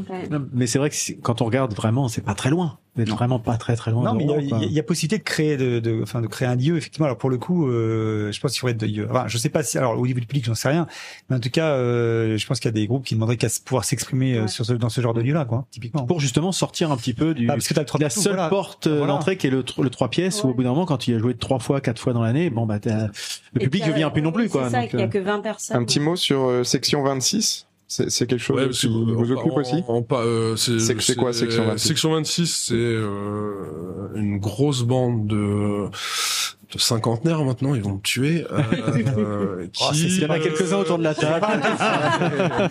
Ouais, c'est- c'est c'est une bande de potes qui a commencé par du fanzina pur, euh, puis par de la radio associative. Euh, qui ont décidé de d'écrire donc ils étaient chez Magic le, le journal musical revue pop moderne. Il y en a eu une- un certain nombre qui ont quitté le bateau quand il y a eu un changement de, de direction et qui ont remonté section 26 qui est en gros l'évolution de Mumshroom. Et section 26 c'est un webzine euh, très pointu très quali sur la scène pop française internationale qui s'ouvre euh, au post-punk, aux musiques expérimentales, au garage rock, euh, aux oldies, euh, et puis qui a créé plein de rubriques, de sous-rubriques. Et c'est vrai que moi, Thomas, euh, qui est le, un peu le, le chef d'orchestre de cette euh, de cette équipe, quand il m'a proposé de commencer avec des sous-surveillances, des petits formats, euh, bah, j'ai pu euh, voilà mettre en avant des groupes qui étaient pas même des groupes de, de, de mon label, hein, du coup, parce qu'on interdiction d'écrire euh, sur tes, tes propres sorties, sinon c'est conflit d'intérêt. Euh, donc non, c'est, c'est je, je prends le temps. Maintenant, j'ai un peu moins de temps pour écrire, mais je, j'essaye de me consacrer une fois ou deux par mois sur des petits billets de groupes indés qui sortent des, des singles et des, des, des albums, des EP, euh, voilà. Ça continue ça pour toi Et ça, ça, ça continue pour moi jusqu'à preuve du contraire. Je peux encore le faire, donc. Euh, Et on peut, on peut le, le, le- c'est disponible par quel, par quel biais euh, uniquement sur le sur le web, quoi. D'accord. D'accord. Section26.fr. et euh, On gratu- mettra les c'est liens. gratuit Et gratuit, euh, c'est gratuit, gratuit. on mettra les liens sur Ouais, le ouais, billet de l'émission tout à fait ouais parce qu'effectivement c'est intéressant d'avoir ce type de de projet qui existe toujours. Et tu sais, il y a combien de personnes qui, qui écrivent euh, c'est une On est équipe de rédaction ou c'est un peu des non c'est des- ouais, c'est on est une- il y a une quarantaine de quarantaine de personnes qui qui écrivent. Là c'est quand même, plus ouais. calme. Là on tourne autour de euh, 8 10 12 personnes qui écrivent régulièrement. Après voilà c'est du bénévolat c'est compliqué de conjuguer son travail euh, alimentaire pour certains, euh, écrire, euh, organiser des concerts. Enfin, c'est des choses chronophages qui prennent du temps. Euh, Il y en a qui ont des vies de famille, euh, d'autres euh, qui ont plein d'autres trucs à faire. Donc c'est quelque chose qui, qui vit et qui doit continuer à vivre euh, sous cette forme. Et alors, pour refaire le lien avec euh, justement, tu parles de temps avec l'épicerie, vous sembliez dire tout à l'heure que bah euh, finalement ça vous prenait. Marcassin ouais, c'est un petit surnom, Oh mais c'est pas. Euh, vous sembliez dire tout à l'heure que finalement ça vous prenait quand même pas mal de temps. Une journée, une journée type ici, justement pour vous laisser le temps de faire autre chose par ailleurs. C'est quoi? Euh, Vas-y Julien. Eh ben, euh, on ouvre à 8 heures. Déjà, donc ouais. euh, il faut aller chercher le pain avant, avant. euh, Ouais. voilà. euh, donc en gros euh, mise en place euh, à l'ouverture et euh, jusqu'à 13 heures. Après on a une petite pause pour pouvoir euh, manger un peu et se reposer rapidement. Et on rouvre à 15h30 jusqu'à 19h30 Mm. officiellement Ouais. euh, parce que il y a, Il y a des prolongations peu au de bar, ouais. ouais, il y a des prolongations au bar euh, voilà et ça fait euh, partie Puis on les veut Ouais, aussi, hein, c'est ça. prolongations. Ah bah, et donc euh, puis bah en parallèle de tout ça il faut alimenter l'épicerie Ouais, et Ouais. voilà donc Passer des courses, euh, commandes, euh, et le jour de fermeture le mercredi, bon, on va aux mines pour euh, se réalimenter l'épicerie et tout. Donc euh, voilà, c'est un peu 7 Ouais. jours sur 7 quoi. Et puis, je l'évoquais en début d'émission, il y a une philosophie aussi dans le lieu. Vous l'a- vous l'avez trouvé en arrivant avec euh, les producteurs locaux qui étaient mis en avant. Euh, c'est quelque chose que vous continuez de développer aussi? Enfin, Ouais. vous attachez beaucoup d'importance Ouais. à ça, d'avoir des Ouais, bons produits, de faire bosser les gens du coin? Oui, oui, c'est vraiment euh, euh, les légumes. euh, On privilégie vraiment les, les producteurs euh, aux mines directement au cul du camion, quoi. En fait. Donc après, on est toujours obligé d'aller voir les grossistes, mais euh, euh, on essaie de privilégier ça pour la viande, la volaille, etc. euh, On bosse avec deux Ouais, fermes. euh, des fermes euh, Ouais, vraiment viande de euh, bœuf, du, euh, du coin ou euh, ouais, ouais. tout du moins de Seine-Maritime. Et puis euh, voilà. Bah, les euh, jus, le cidre, les jus, les bières. le vrac, les bières. euh, Qu'est-ce qu'on a d'autre euh, euh, euh, from- Fromage, il y a du très bon fromage normand, mais après on a privilégié le fait d'avoir un- dans la vitrine un beau plateau de fromage avec des, des AOP, des IGP. Euh, Très important. on a monté une petite cave à vin aussi pour avoir Ouais. du vin de du vin de bonne qualité. Euh, la cave à bière. Ouais, euh, c'est enfin, du c'est temps, hein, c'est beaucoup de temps. C'est il y a, il y a des, des jours types. Par exemple le lundi, euh, euh, c'est les commandes. Euh, Ouais. C'est les commandes de la semaine. Euh, tout checker, tout prévoir. Euh, faire faire la com quand tes produits arrivent aussi. C'est de faire des, des des jolies photos pour donner envie aux gens. Ce que vous faites bien via les réseaux sociaux. Ouais, bah, c'est- un outil en fait. Les réseaux sociaux, c'est un outil de boulot hein, maintenant. Euh, Mhm. on on l'avait un peu avec nos labels, mais c'était un peu, euh, voilà, c'était du bénévolat, donc on, on, on le faisait bien quand même. Et là, c'est c'est bah c'est con, hein, mais c'est euh, il y a deux trois personnes qui m'ont rappelé. Euh, euh, on a reçu du vin. Gros Hermitage, Ouais. super euh, quali et tout. Bah c'est euh, la photo sur Instagram qui a donné sûr. envie. Ouais. Ah oui. Bien sûr. Voilà. J'ai une question du coup, parce que vous êtes à trois. Est-ce qu'il y a une Ah. forme de répartition naturelle des rôles ou d'organisation, ou est-ce que chacun fait un peu euh, tout? Non, bah, au, dé- au début, on voulait euh, apprendre euh, parce qu'il y a finalement on, Oui, a changé de métier, donc ça, on doit apprendre. Euh, on a tous appris, euh, tous les trois, euh, tous les tous les rôles. On, finalement, on pourrait faire la tournée, la boutique, euh, chacun euh, tout seul, Mhm. euh, chacun de notre côté. Mais bien évidemment, naturellement, euh, euh, moi j'ai euh, j'étais technicien, etc. Donc j'ai un peu la partie technique. Euh, euh, Changer les fûts. voilà, ça, euh, un peu l'entretien, tout les trucs comme ça. Euh, Victor, c'est plus la, la com légumes parce aussi. que il aime beaucoup parler. Et, euh, mettre je m'occupe des, des fruits et ouais. légumes parce que voilà, c'est c'est un truc que je j'aime ça. euh, Enfin voilà, euh, essayer de trouver les trucs. Ma- euh, les- Maël les- nous a chopé pas mal de petites productions locales en, en tartinables, en conserve, euh, les en, en- en- biscuits, des euh, biscuits, en petites choses qui sont toujours cool d'avoir dans ta boutique et qui mettent en avant le, le terroir. Et alors après, est-ce que c'était naturel ou pas? Je sais pas, mais elle s'est mise à la compta. Quoi, Ah oui.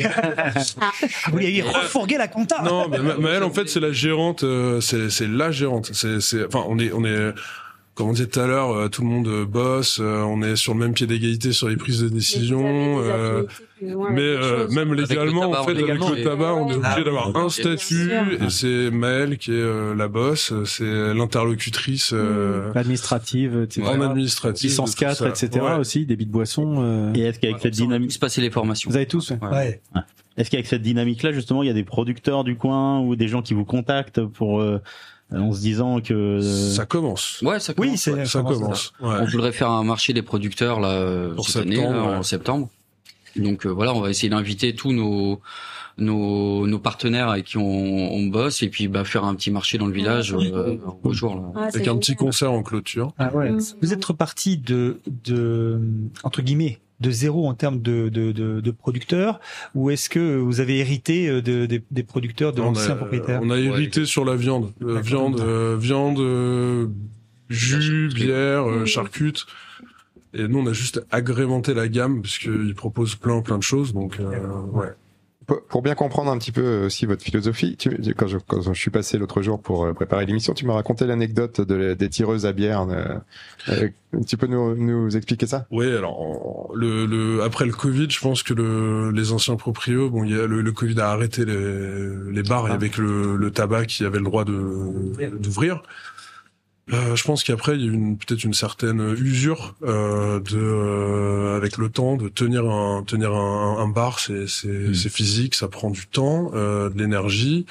Donc effectivement sur la fin quand ils ont pu réouvrir post Covid euh, nous quand on est arrivé sur les premières visites euh, les, la tireuse à bière fonctionnait pas euh, ils- je pense que ils, ils se concentraient sur l'épicerie et ils, ils ont bien fait parce que l'épicerie euh, du coup elle était reconnue et nous on a pu choper quand même euh, euh, commencer en ayant euh, une base solide euh, de, de producteurs, de produits à proposer aux clients et la clientèle était là et donc il n'y a pas de secret quoi.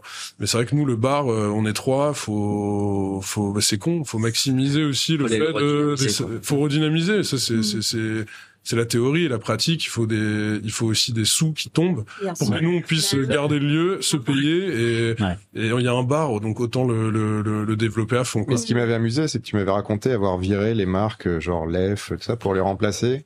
Bah, on a tous choisi tous les trois de se dire on commence euh, avec une bière locale, c'était le but du jeu en pression, en bière d'appel, et euh, on garde la lef pour voir.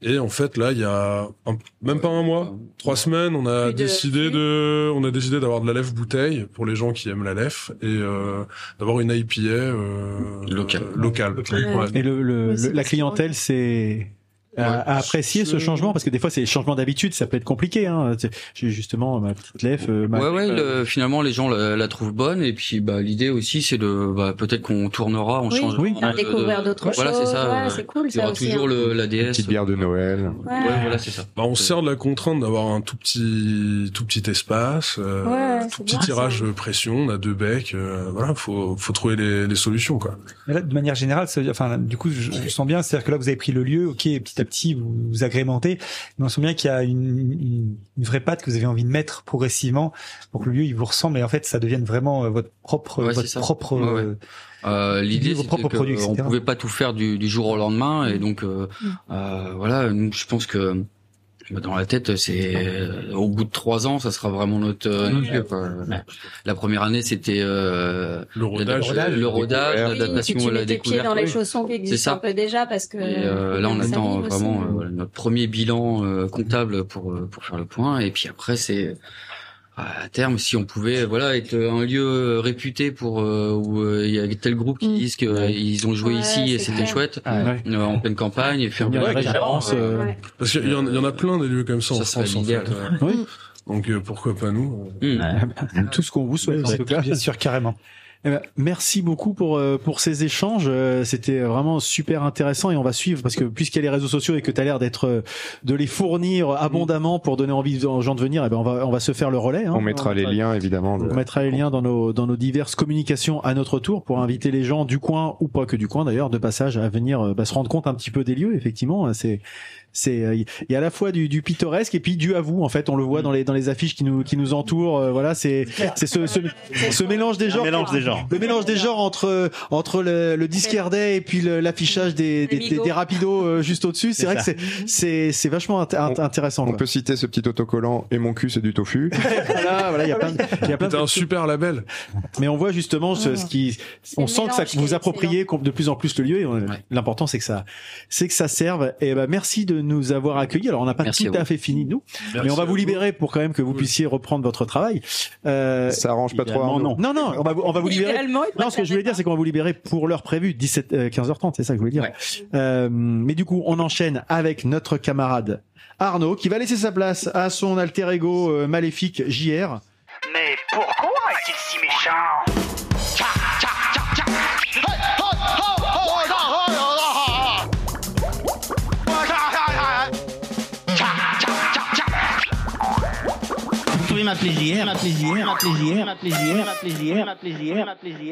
Bah, euh, bonjour, bonjour à toutes et à tous. hein. Bonjour à la joyeuse petite équipe de l'Anthropode. hein. Bah, bonjour Mme Christelle, bonjour Monsieur Lulu, bonjour, bonjour Monsieur Freddy, bonjour Monsieur Nico. hein. bonjour à, à vos invités. hein. Euh, bonjour euh, Mme Maëlle hein, de, de très loin. Bah, bonjour Monsieur Victor, bonjour Monsieur Julien. Bah, je me présente, hein, Jean-Robert Frégin. En- enchanté. hein. Mais vous pouvez m'appeler JR. Hein. Oui. Quoi, Monsieur Nico? J'ai oublié quelqu'un? Je connais par cœur. je le savais. Ah, vous êtes qui, vous? Bah, Un instant, permettez que je vous remette. Euh, ah, bah, je vous reconnais. Euh, Bonjour, Mme Virginie. Hein? Alors, alors en, en 2022, on vous reçoit comme invité et vlati pas que quelques mois plus tard, on vous retrouve ici, dans l'équipe de l'Anthropode. Mais, mais pourquoi avoir fait des pieds et des mains pour les rejoindre? Euh, bon, Votre pudeur vous interdit certainement de l'avouer, mais vous ne m'ôterez pas de l'idée que mon magnétisme si particulier n'y est pas étranger. Moi, je plaisante évidemment. Hein. Je n'ignore pas que vous êtes encore une femme d'eux, une de plus. En l'occurrence, celle de Monsieur Arnaud. Ben, chacune des quatre chroniqueuses actuelles ou passées de l'émission ne doivent leur présence qu'au fait de s'être soumise aux assauts d'un membre masculin de l'émission. Je vais lui péter la gueule. Ah, belle vision du féminisme, l'anthropode. Hein. Bah, bah, bienvenue quand même, hein, Mme Virginie. Qui a parlé de ça À l'anthropode, ils sont aussi féministes qui sont ouverts en matière de pluralité ethnique de leurs invités. C'est dire. Non, J'ai déjà souligné à maintes reprises ici qu'en plus de 75 émissions, l'équipe n'a reçu que des invités uniformément blancs, que je soupçonne en outre, pour la plupart, d'être cisgenres. oui. C'est pas tout à fait vrai ce que tu dis. Oui. Pour la plupart, j'ai dit. Non, mais essentiellement blanc. Ah, D'a- D'ailleurs, aujourd'hui, on fait d'une pierre trois coups. Hein. Seule exception, Rebecca Armstrong, euh, qui avait une certaine tenue, il faut l'avouer, pour une personne de couleur, euh, officiant à l'époque au micro de la radio des Hauts-de-Rouen. Oh merde. Quel ne fut donc pas mon regret de n'avoir pas été présent pour la venue de Léo de Rouen, l'invité de votre dernier épisode. Quand j'ai vu les photos de l'émission, je me suis dit que ce jeune homme, indubitablement affublé d'un pseudonyme, et vraisemblablement passé au théâtre d'improvisation par mimétisme avec Jamel Debbouze, un modèle pour sa communauté, euh, constituait un bel effort en termes de diversité. Bravo l'anthropode. Ainsi vous évitez de tomber sous les fourches codines de l'ARCOM, manipulé dans l'ombre par le Conseil d'État, et vous épargnez ainsi d'être définitivement catalogué comme le CNews du podcast. Monsieur Nico, pas de doute, vous êtes un pro, un Pascal Pro. Ah, en tout cas, visiblement, Léo a, vraiment influencé l'équipe. Quelle bonne idée, Monsieur Freddy, cette émission improvisée. hein. On n'a pas d'idée d'invité Ah, Attends, Nico, j'ai une vieille carte IGN. hein. On, plante, notre doigt au hasard et on, et on improvise une émission de A à Z. Bah, comme Léo quand il improvise sur un thème donné par son public. Oh merde, pas de bol. Roncherolle sur le vivier. Et l'adresse où j'ai mis le doigt, c'est une épicerie. Mais comme tu le dis toujours, Nico, sachons faire d'une contrainte une opportunité. Et c'est ainsi qu'on se retrouve ici à vos côtés, hein, Monsieur Victor et Monsieur Julien. C'est- une charmante petite bourgade que vous contribuez ainsi à animer avec votre délicieuse petite épicerie bar de campagne, les Ronches. Félicitations, hein, c'est c'est très joli ici. hein. Que dis-je épicerie bar? Épicerie fine, bar, tabac, française des jeux, salle de concert, cantine de campagne, boulanger, cave à bière, cave à vin, retraite colis.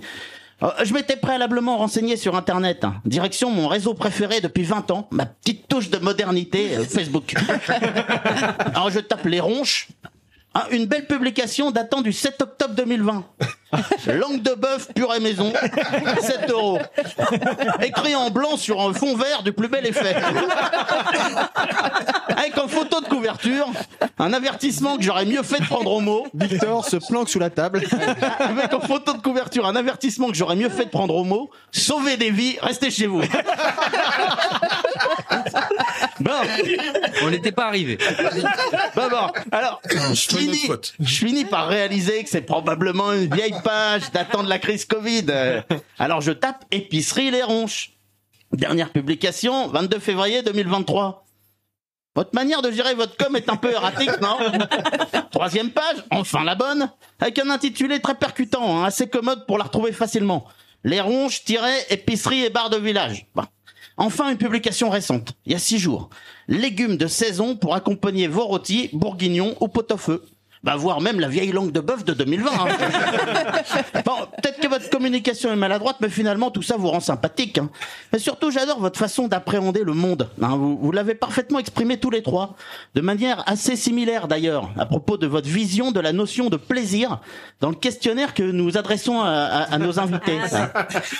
Vous êtes des gens pour qui le plaisir, ce sont, euh, je cite, hein, des choses qui paraissent banales, comme euh, le soleil, euh, regarder la lune ou les étoiles dehors. Attention, ça va, ça va saigner. Un instant juste pour soi, une, balade dans la nature, la curiosité, euh, s'intéresser aux autres, retrouver la famille ou les amis pour des moments partagés au bord d'une, autour d'une table, d'un bon plat, d'un verre, passer des heures à refaire le monde, à se marrer, à manger du chocolat ou un bon plat. Bref, comme le résume Julien, être heureux avec des petits riens ou des choses simples. Des petits riens et des choses simples. Le parfait résumé des deux catégories de chroniqueurs de l'anthropode. Ah, vous, vous devez être heureux aujourd'hui, Julien. Bon, euh, Monsieur Nico, il veut pas qu'on polémique, mais à ce propos, le délai dans lequel vous avez retourné les questionnaires, ça a eu le don d'agacer l'équipe. hein. Parce que eux, ils ont un vrai travail, hein, un travail sérieux la semaine. Euh, Donc déjà, qu'ils sacrifient un peu leur week-end pour passer vous voir, euh, ils auraient apprécié d'avoir un peu de temps pour préparer tout ça. Hein. Ils peuvent pas se permettre de subir vos petits caprices de babtou fragile. Ouais, vous étiez débordés Mais qu'est-ce qu'il faut pas entendre? Ben, Vous êtes des entrepreneurs, oui ou non? Quoi, monsieur Nico? Non, vous ne me ferez pas taire au prétexte qu'ils ont la gentillesse de nous accueillir chez eux. Non, euh, monsieur Victor, monsieur Julien, depuis tout à l'heure, euh, je vous souris, mais je me force.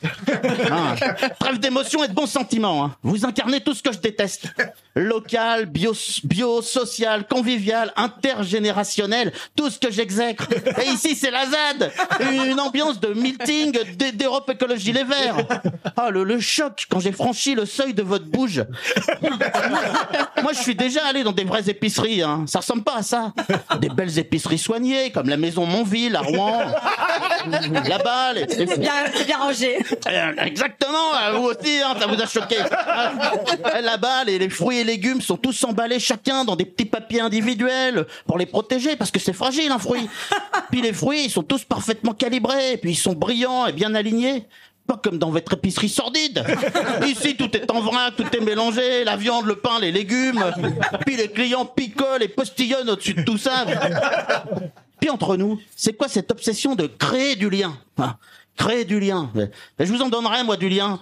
J'ai pensé un instant, un instant que l'émission était consacrée au bondage en milieu rural. Pratique sexuelle consistant à, entraver, consistant à entraver son ou sa partenaire, comme le fil érotique que j'ai vu en vitrine. hein. Alors, je dois avouer que derrière le comptoir, je m'attendais à voir des rastas façon Monsieur Nico il y a 20 ans. Mais, mais non, non, non, non, côté hygiène et présentation, rien à redire. Vous êtes bien propre sur vous. Hein. Vous êtes bien urbain. Non, pas au sens poli. Bien urbain, quoi. Vous, vous venez de la ville. Et c'est pour ça que vous aimez la campagne. hein. Parce que pour aimer la campagne comme vous l'aimez, il faut pas y être né. Hein. Ou alors, faut être alcoolique. Bah, sinon, n'importe quel être normalement constitué qui naît dans ce milieu, il cherche à s'en extraire. Mais vous, vous avez fait le chemin inverse. Alors Maëlle était infirmière, euh, euh, Victor vous étiez éducateur spécialisé euh, pion, euh, Julien vous étiez ingénieur technicien en maintenance médicale, mais des vrais métiers quoi. Quoique éducateur pion c'était déjà limite. hein. Alors même Virginie, ça vous fait quoi de rencontrer ces personnes? Ça vous évoque pas votre parcours? Avouez que c'est quand même incroyable. Hein. On vient chez vous en 2022 pour que vous nous parliez de votre nouveau métier, qui n'est pas vraiment un métier. Non. Potière. Et puis finalement, bah, vous vous retrouvez ici pour votre première émission en tant que chroniqueuse avec des gens qui avaient aussi un vrai métier, hein, comme vous, ex-assureur, et qui le quittent pour faire un métier qui n'est pas vraiment un métier. Quelle coïncidence, hein. En tout cas, il a fallu se déplacer, respecter des horaires précis, parce que ces messieurs dames travaillent. Monsieur Freddy, il aurait posé son doigt sur Barentin. On discuterait en ce moment même avec Josie, ancienne caissière, qui a opéré un véritable changement de vie depuis l'arrivée des caisses automatiques, et qui est désormais hôtesse de caisse à Carrefour. Et, et ça serait tout aussi intéressant. Hein. En, en tout cas, cher tenancier de ces lieux, quelque chose me dit que ces bobos de l'anthropode ne seraient pas venus rendre visite à vos prédécesseurs, Gilles et Suzette. Ouais. Gilles et Suzette qui, il y a un an, vous ont refilé leur épicerie comme on refile une malédiction ou une petite MST des familles. Mais Déjà, déjà c'est- quoi ce trou paumé Roncherolle sur le vivier Première fois que je trouve pas une destination sur Waze. Euh, heureusement que Monsieur Freddy m'avait prêté sa vieille carte IGN. Hein. Petite bourgade de 1200 habitants, pleine de ressources, avec sa petite maison de santé qui va ouvrir bientôt, ses composteurs, son verger, son projet de maraîchage. Alors, on frise les cœurements. hein. Tout ça sous l'égide d'une mère au nom évocateur pour une commune qui se veut sans pesticides. Sylvaine Monsanto. Non, euh, je vous promets, hein. Sylvaine Santo. Ah bah autant pour moi, on, on m'aura mal renseigné. hein. Mais le summum, c'est l'écoquartier des Arondes. Ah, on n'arrête pas le progrès. Hein. Un écoquartier dans un patelin perdu en pleine cambrousse. Dans une ville comme Rouen, voulant redorer son blason un peu sali par les retombées de Lubrizol, j'entends. Mais ici, au milieu des collines, des champs, des haies et des bosquets, Non, pas les mosquées, monsieur, monsieur Nico, n'ayez pas peur. Tout va bien, je parle de bosquets. Non, non, non je dis- un, un éco-quartier là, ici, c'est un peu comme nous vendre la construction d'un urbano-quartier en plein centre de Rouen. Ah, J'entends d'ici le slogan, hein. les Arondes, un véritable petit coin de campagne à campagne. En plus, ils en font des vidéos promotionnelles sur Internet, sur des sites de propagande gouvernementale. On peut voir un habitant de l'éco-quartier, les Arondes, s'extasier sur son cadre de vie. Je cite. Il m'est même arrivé de voir un, un héron se poser sur la mare. Autre phénomène incroyable, autre phénomène incroyable, je cite encore. À 10 heures, la lumière s'éteint et on voit les étoiles. À 20 minutes en voiture de la ville la plus proche, incroyable. Hein? Avec tout ça, ben, on nous promet mixité générationnelle et mixité sociale. Et pourquoi pas raciale tant qu'on y est hein? Bande de gauchistes mal dégrossis. Ah, je me suis un peu documenté sur l'actualité du village. hein. Le papier le plus marquant concernant ce bourg sur les 20 dernières années, bah, l'inauguration d'un parcours de randonnée le 18 mars 2023 en présence de Nicolas Maillère-Rossignol, président de la métropole Rouen-Normandie. Ce qui manque pas de piquant quand on sait par ailleurs, comme tout passionné d'ornithologie qui se respecte, que les arondes, nom de l'écoquartier précité, sont une sorte d'hirondelle. Maillard Rossignol, hirondelle, voilà qui donne encore plus de relief à la nouvelle. Hein. Non mais sérieusement, tu parles d'une actu quoi. Roncherolle sur le vivier. V- votre bar épicerie Les Ronches est situé sur la pléonasmatique place centrale de Roncherolle. Ah, vous êtes un peu la- l'âme du village, comme Cess Body, une journaliste de France Bleu. hein. Une âme pour 1200 habitants. Ça en dit long. Hein. Attention, hein, vous n'êtes pas les seuls commerçants, les seuls commerçants du village. hein. À une minute d'ici, il y a le salon de coiffure Secret d'Art. Ah, je suis extrêmement déçu. hein. Même pas un petit jeu de mots en tif qui viendrait mettre de la gaieté dans le quotidien si morose des roncherolais. J'ai voulu dire que devant le nombre de calvities dans le village, la propriétaire du salon avait hésité à l'appeler Jean-Michel Apatif. Euh, que finalement, elle avait renoncé. Ouais. Roncherolle sur le vivier. Ah, c'est dommage qu'on soit à la radio. Hein.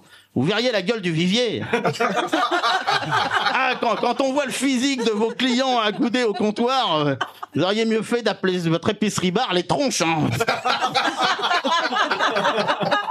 Autant dire que ces clients-là, ils sirotent pas votre petit cidre qui vient de la cidrerie de Saint-Aignan-sur-Rie, hein, qui vous fournit également en quinoa. Bon, même si on frise la, la caricature, là, le quinoa, tout ça, j'en rajouterai pas. Il y a un moment, faut savoir se fixer des limites en termes d'humour. Moi, en termes d'humour, j'ai pas de tabou, sauf, euh, non, pas le quinoa, mais Saint-Aignan-sur-Rie. Non, Monsieur Arnaud m'a strictement interdit de me moquer de cette charmante commune depuis qu'ils l'ont accueilli, qu'ils ont accueilli son spectacle Marketing du rire dans leur salle, dans, dans- dans leur salle municipale l'an passé. Non, non, ces gars-là accoudés au bar là, ils picolent du blanc à longueur de journée, ils grattent des bancos et des astros à s'en user les ongles. Des habitants qui sont roncherolais et fiers de l'être, hein, de père en fils. Enfin, plutôt, j'ai l'impression à bien les regarder de, de frère en sœur. Eh, tiens, comme ça, un sondage. Qui se souvient, qui se souvient autour de cette table de Vincent Lambert putain. Eh bien, Ah oui, Ah oui, oui, belle oui. affaire. On, on va dire personne, ça m'arrange. personne Personne. Bon, quelques-uns, quelques-uns, mais pas tous. Hein. Monsieur Lulu, il voit pas du tout qui c'est, doutais. L'homme on, va partir de, on va partir de Monsieur Lulu. Exactement, mais à part vous, Freddy, et voilà, mais Vincent Lambert, cet ancien infirmier de 42 ans, hospitalisé dans un état végétatif durant 10 ans. Ah oui. Pour qu'il aura fallu plus de 6 ans de bataille judiciaire pour que le service de soins palliatifs puisse enfin euh, mais puisse mettre fin à ses traitements contre la vie de ses parents. Ouais, je vois que vous êtes peu nombreux. En tout cas, Monsieur Lulu est totalement oublié. Hein Et ce garçon est sorti des mémoires, hein, totalement oublié. Quoi. Quel rapport avec votre émission, me direz-vous Bah, on se demande. Hein. Bah, un légume oublié, en quelque sorte.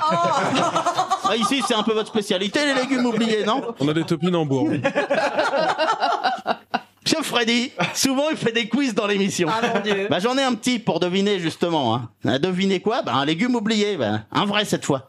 C'est Robert qui était accoudé au bar quand nous sommes arrivés qui m'a soufflé cette idée. Robert, c'est une figure du village. Hein. Il a eu une petite carrière dans le cinéma qui lui confère une certaine notoriété. Hein. Il était figurant dans Twilight. Ouais. Robert, Robert Patisson qui s'appelle. Mais je m'égare, je m'égare. Je reviens à mon quiz. C'est quoi la réponse? Ah, je vous vois venir, vous allez me dire, bah, c'est quoi la question? Bah, c'est quoi la réponse? C'est ça la question La réponse R-A-I-P-O-N-C-E. Une jolie La réponse, oh, une jolie petite campanule sauvage euh, dont on peut consommer les, les feuilles, les fleurs et les racines, qui fait partie des légumes tombés dans l'oubli. D'ailleurs, en, partant- en parlant de légumes oubliés, Monsieur Freddy, après que le juge a décidé de mettre euh, hors de portée de vos assauts répétés les troupeaux de moutons qui paissaient près de chez vous, vous êtes trouvé des nouvelles victimes. Eh oui, faute de grives, on mange des merles. Enfin, on mange, je me comprends. hein. Et faute de moutons, bah, on se rabat volontiers sur des petits mammifères fouisseurs de, de la famille des talpidés, des taupes, quoi. Bref, moi, je peux vous dire que quand il est excité, Monsieur Freddy, des taupes inambours. Oh, mais c'est pas vrai. Elle vient de loin. hein. Les légumes. Oh non, ah bah, je sais pas qui te fait dire ça. Mais les légumes, oubliez ou non, vous les servez préparés aussi. Hein, c'est vrai ici. Vous faites régulièrement cantine et vous servez alors en lien avec un traiteur, festi traiteur, régulièrement de, de la cuisine du monde. Ah, on, on sait où commence ce grand remplacement. hein. C'est quand, dans une petite épicerie bar d'un village traditionnel, du cœur de notre beau pays, on commence à servir du couscous à la place du bon vieux pot-au-feu. Méfiez-vous, vous servez peut-être du couscous à vos clients, mais vous servez surtout la soupe à Marine Le Pen. Et au-delà, au-delà, bah, vous avez aussi l'ambition de nourrir vos clients différemment. Vous dites que dans l'épicerie, il y a toujours de la musique et que vous voulez apporter un peu de culture dans le village. Vous vous rendez compte du mépris sous-jacent dans cette phrase pour les roncelets, les roncherolais Hein, Vous voudriez substituer alors samedi soir, rythmé par la Star Academy, des musiques de bobo comme les aiment Monsieur Freddy et Monsieur Lulu. Hein, ce soir ici, vous organisez un concert. Oui, ce soir ici au Ronche, c'est rock'n'roll sur le vivier avec à l'affiche un groupe dont le nom fleurbon la rébellion anticapitaliste. Je parle évidemment du goût acide des conservateurs, qui en dit long sur la manière dont vous considérez le progrès et la science. Mais qu'avez-vous contre les, les industriels de l'agroalimentaire Mais en fait, ce sont ni plus ni moins que des petits producteurs. Mais regardez-les, ces petits artisans dont l'INSERM vantait encore cette semaine tous les bienfaits, qui réalisent des petites boutures d'émulsifiants E407 et E471. Et puis, bah, à force de patience, avec la force des saisons et des années qui passent, bah, ils parviennent à en tirer de majestueux cancers de la prostate et de délicats et fragiles cancers du sein. Oh, la beauté de la nature. Et vous osez critiquer ça alors que c'est de la production made in France. Ça, c'est la Startup Nation promue par notre cher président Macron. Mais ici, on en est loin de la Startup Nation. hein. C'est- tout au plus la Butternut Nation. hein. Ah, Avant de partir, laissez-moi vous donner encore deux trois pistes pour booster votre activité. hein. D'abord, je vous conseille de lancer un burger à la gloire de notre président bien-aimé, le Macronche. Ouais. Avec de la salade et des tomates bien chargées en glyphosate hein, et une empreinte carbone maximale importée grâce à l'ambitieux accord de libre-échange conclu par la France avec la Nouvelle-Zélande. Ah Bah ouais. Et puis, monsieur Nico, je pense qu'il y a vraiment un truc à faire ici. hein. Pourquoi vous venez pas passer votre journée au bar et vous, Oui, et vous vous filmez en direct sur Twitch en train d'écouter de la musique, euh, de boire des coups et de saucissonner avec nos invités? Ça changerait des jeux je vidéo. hein. Ça changerait des jeux vidéo. Amener la campagne à la ville par le biais des réseaux. Hein, Maël, Victor, Julien, Monsieur Nico, il va faire des ronches, un truc d'ampleur nationale. Une sorte de bar-épicerie à domicile, auquel se connecteront même les gamins. Euh, Peu importe que ce soit pour se moquer de vos clients, hein, c'est, c'est l'audience qui compte. Et, et comme ça, nous, bah, on se boira des petits coups chez nous, avec vous, depuis notre canapé, euh, sans avoir à remettre les pieds à roncherolle sur le vivier. Et puis tant que vous y êtes, bah, vous vendez vos jambons et votre pain aux graines anciennes dans des lives TikTok euh, en partenariat avec Amazon pour la livraison. Ça a cartonné, le mélange de, de la modernité absolue et de la tradition française bien de chez nous. Enfin un vrai métier. Vous allez voir que notre président va être fier de vous. Merci de votre attention. Merci. Alors, je sais pas si on doit applaudir. Je mais- sais pas, euh, franchement. euh, ton adresse. Bon, bah, C'était la dernière fois qu'on Voilà, moi ça. je me, je me désolidarise complètement. Ah, vous avez pas de courage. Voilà, quelqu'un qui, pense- qui dit tout haut ce que les gens pensent tout bas. T'es prêt pour ces news, mon, mon, mon bon Arnaud Ouais, je- Pascal Pro, il n'y a plus qu'à te recruter. de, de Haute-Normandie. C'est un peu ça. C'est un peu ça. Ouais, carrément. Donc il nous reste une, nous, une dernière rubrique, on va essayer de la faire suffisamment rapidement. Ce sont les 60 secondes chrono, on a une minute pour passer nos coups de cœur et nos coups de gueule.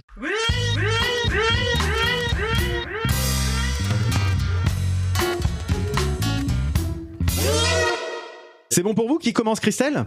Eh ben Christelle, c'est quand tu veux. Eh bien, ce ne sera pas un coup de cœur, mais ce sera plutôt un coup de gueule. Euh, Alors j'ai plus de voix Coup de gueule sans voix. Ouais, c'est un, un coup de voix. Euh, un coup de gueule contre euh, l'institution de qui s'appelle euh, l'éducation nationale et, et les différents ministres qui se suivent assez rapidement sans se ressembler, mais si quand même un petit peu.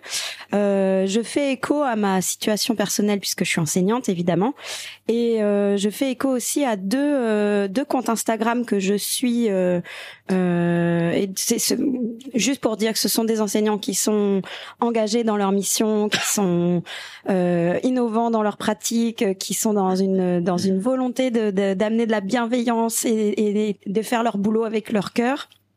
Je m'inclus dedans évidemment, mais je suis moins euh, réseau social, on va dire, et qui euh, commence à baisser les bras parce que parce que l'institution nous donne pas les moyens de faire notre travail correctement et que dans l'absolu on fait ce métier parce qu'on aime ce qu'on fait et euh, généralement on part parce qu'on on n'aime pas comment on nous demande de le faire. Merci Christelle. T'as pas donné les comptes? Euh, kiffer l'école et euh, balance pour la balance. Merci. On mettra les liens, bien sûr. Yeah. Parlez pour vous. Ludo, Ludo, à ton tour. oui, t'as raison en plus. T'as ta minute. Euh, oui, euh, deux, coups de cœur pour moi, un euh, ciné, un musique. Euh, ciné, j'ai vu l'occasion, de, j'ai découvert 2001 l'Odyssée de l'espace euh, sur grand écran euh, à l'Omia. Enfin un truc, euh, j'avais jamais vu 2001 sur un, un écran et ça se voit sur un grand écran. C'était un- une expérience hallucinante en termes de son, d'image visuelle. Enfin on était avec Arnaud euh, et, et puis Virginie, on était tous les trois. C'était juste fantastique. Euh, je recommande vraiment pour ceux qui l'ont pas vu de le découvrir sur grand écran. Ça c'est mon premier coup de cœur. Voilà. Et mon deuxième coup de cœur, c'est le, le concert d'hier soir. Je suis allé voir euh, Ditz, D-I-T-Z, euh, un groupe de Brighton, un groupe anglais euh, qui qui fait plus dans le post-punk, le, le, le noise. Et franchement, j'ai passé un excellent moment. Si vous connaissez pas, allez écouter le morceau I Am Kate Moss pour vous donner un petit peu une idée du style. Franchement, un, un chanteur charismatique au possible, une ambiance. C'était c'était vraiment une excellente ambiance. Il y avait R qui passait à côté, Freddy. Sans déconner. voilà. Julien aussi. Ah bah voilà donc donc mais c'était bien plein le sens était bien plein et on a passé un excellent moment Enfin, je pense que chacun enfin en tout cas moi en tout cas j'ai passé un excellent moment hier soir voilà Super, merci Ludo. Victor, est-ce que tu veux présenter quelque chose Deux petits trucs à Vas-y. bah, euh, en lien avec le commerce. On... La brasserie artisanale biologique Backpacker Ah oui, de de Saint-Saëns, Saint-Saëns, non Ouais, exactement. trop bien, ouais. Euh, on commence à voir les bières et j'en ai goûté une hier qui était très très Ouais. bonne, une, une vanillage toute. Mm. Donc ça c'est mon premier coup de cœur et le deuxième c'est un coup de cœur musical euh, d'un groupe euh, américain il me semble de San Francisco, T Imaginary Friends, qui est le projet d'un des membres qui joue dans le BGM, dans le Brian Johnston Massacre, et qui propose une sorte de krautrock un peu hypnotique et très électronique, très planant, euh, qui rappelle un peu euh, les grandes heures du kraut et euh, et en lien avec la mort de Damo Suzuki, euh, qui est décédé cette semaine. Donc euh, voilà, j'étais pas mal dans le krautrock cette semaine. Ouais. Ok. Merci, plus, il merci tient la minute. Bravo. Et donc ouais, Backpacker, il, il est de temps en temps euh, au, au marché Saint-Marc euh, le dimanche matin. C'est là que je l'avais rencontré. euh, Ok. Ah ouais donc euh, ouais, il a un petit stand. Freddy, à ton tour, qu'as-tu à nous présenter? C'est parti. Alors, un grand coup de cœur pour le premier roman de Sébastien Bailly qui s'appelle Parfois l'homme. Euh, point de copinage ici, hein, les plus fidèles auditeurs se souviennent peut-être d'une émission partie dans tous les sens dont Sébastien avait été la victime, euh, pardon, le invité. Euh, alors ce livre euh, cultive, cultive les paradoxes, il est à la fois évident et rare, euh, univers, universel pardon et personnel. Euh, il parle de l'homme, de vous et moi, de l'homme humain, mais plus homme que femme quand même. On suit l'homme tout au long de sa vie, confronté aux habitudes de sa société, aux codes à respecter, aux lignes à dépasser. Dans Parfois l'homme, il est question de choix, de contraintes, d'évidence et de chemin. On suit l'homme de la naissance à la mort, on sourit souvent, on rit parfois, et on réfléchit toujours. Et il est malin ce Sébastien Bay, il a réussi à écrire le livre ultime, espèce de guide de l'homme qu'il faudrait mettre entre les mains de celui qui naît, histoire que quand il débarque, euh, il soit en toute connaissance de cause, ainsi il pourrait décider de se lancer ou bien euh, d'abandonner tout de suite. Euh, Parfois l'homme est disponible dans toutes les bonnes librairies. Il a été présenté comme le livre du jour dans les grosses têtes de RTL. Laurent Ruquier, sorte de Nico qui aurait réussi, euh, a même déclaré lors du passage à l'antenne euh, de Sébastien, ce livre est incroyable, une prouesse. Tout est dit, c'est sorti au tripode et ça coûte 17 euros. Je suis désolé, j'ai dépassé.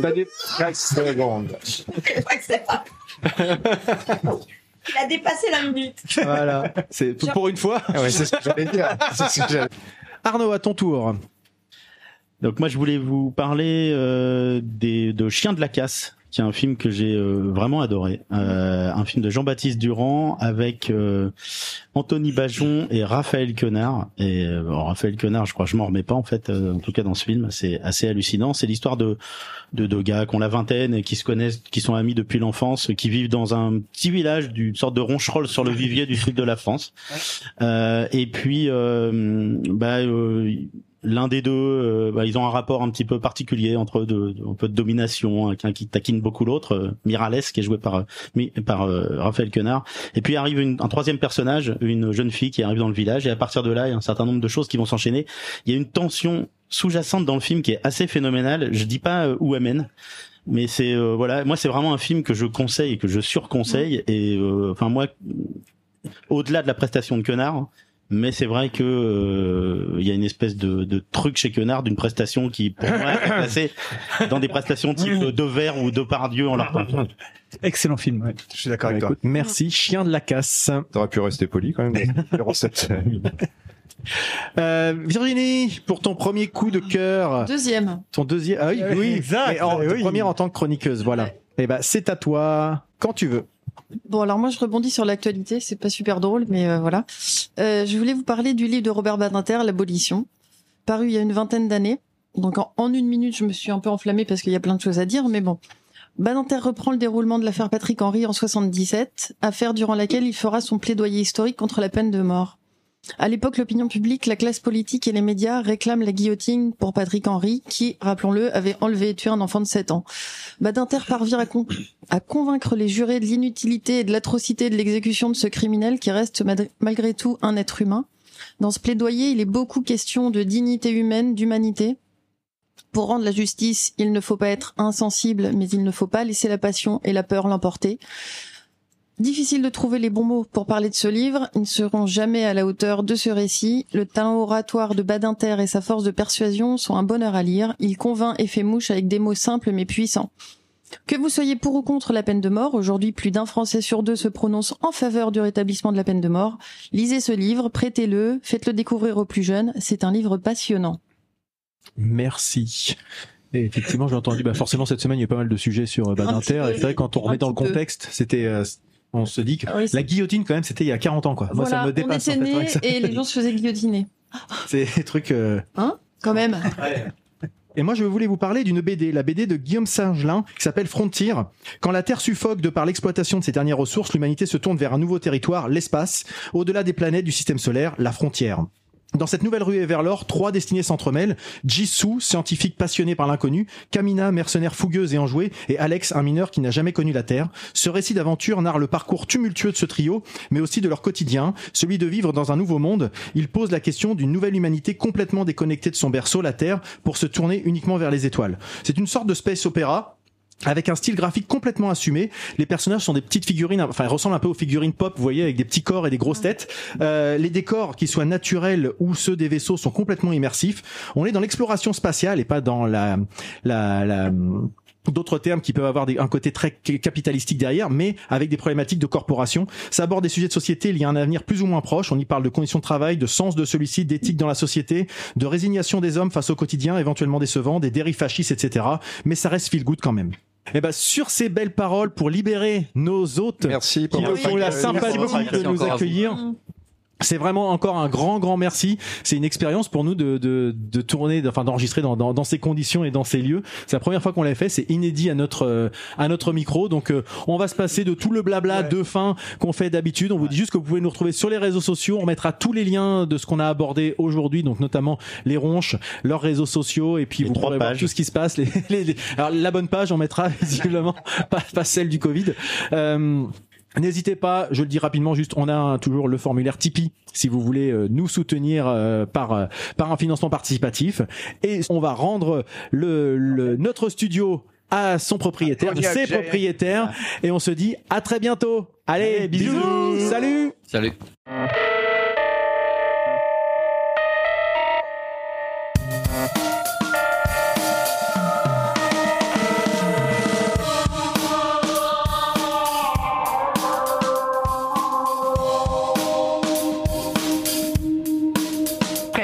Quesadilla, quesadilla, quesadilla, quesadilla, quesadilla, quesadilla, quesadilla, quesadilla, quesadilla, quesadilla.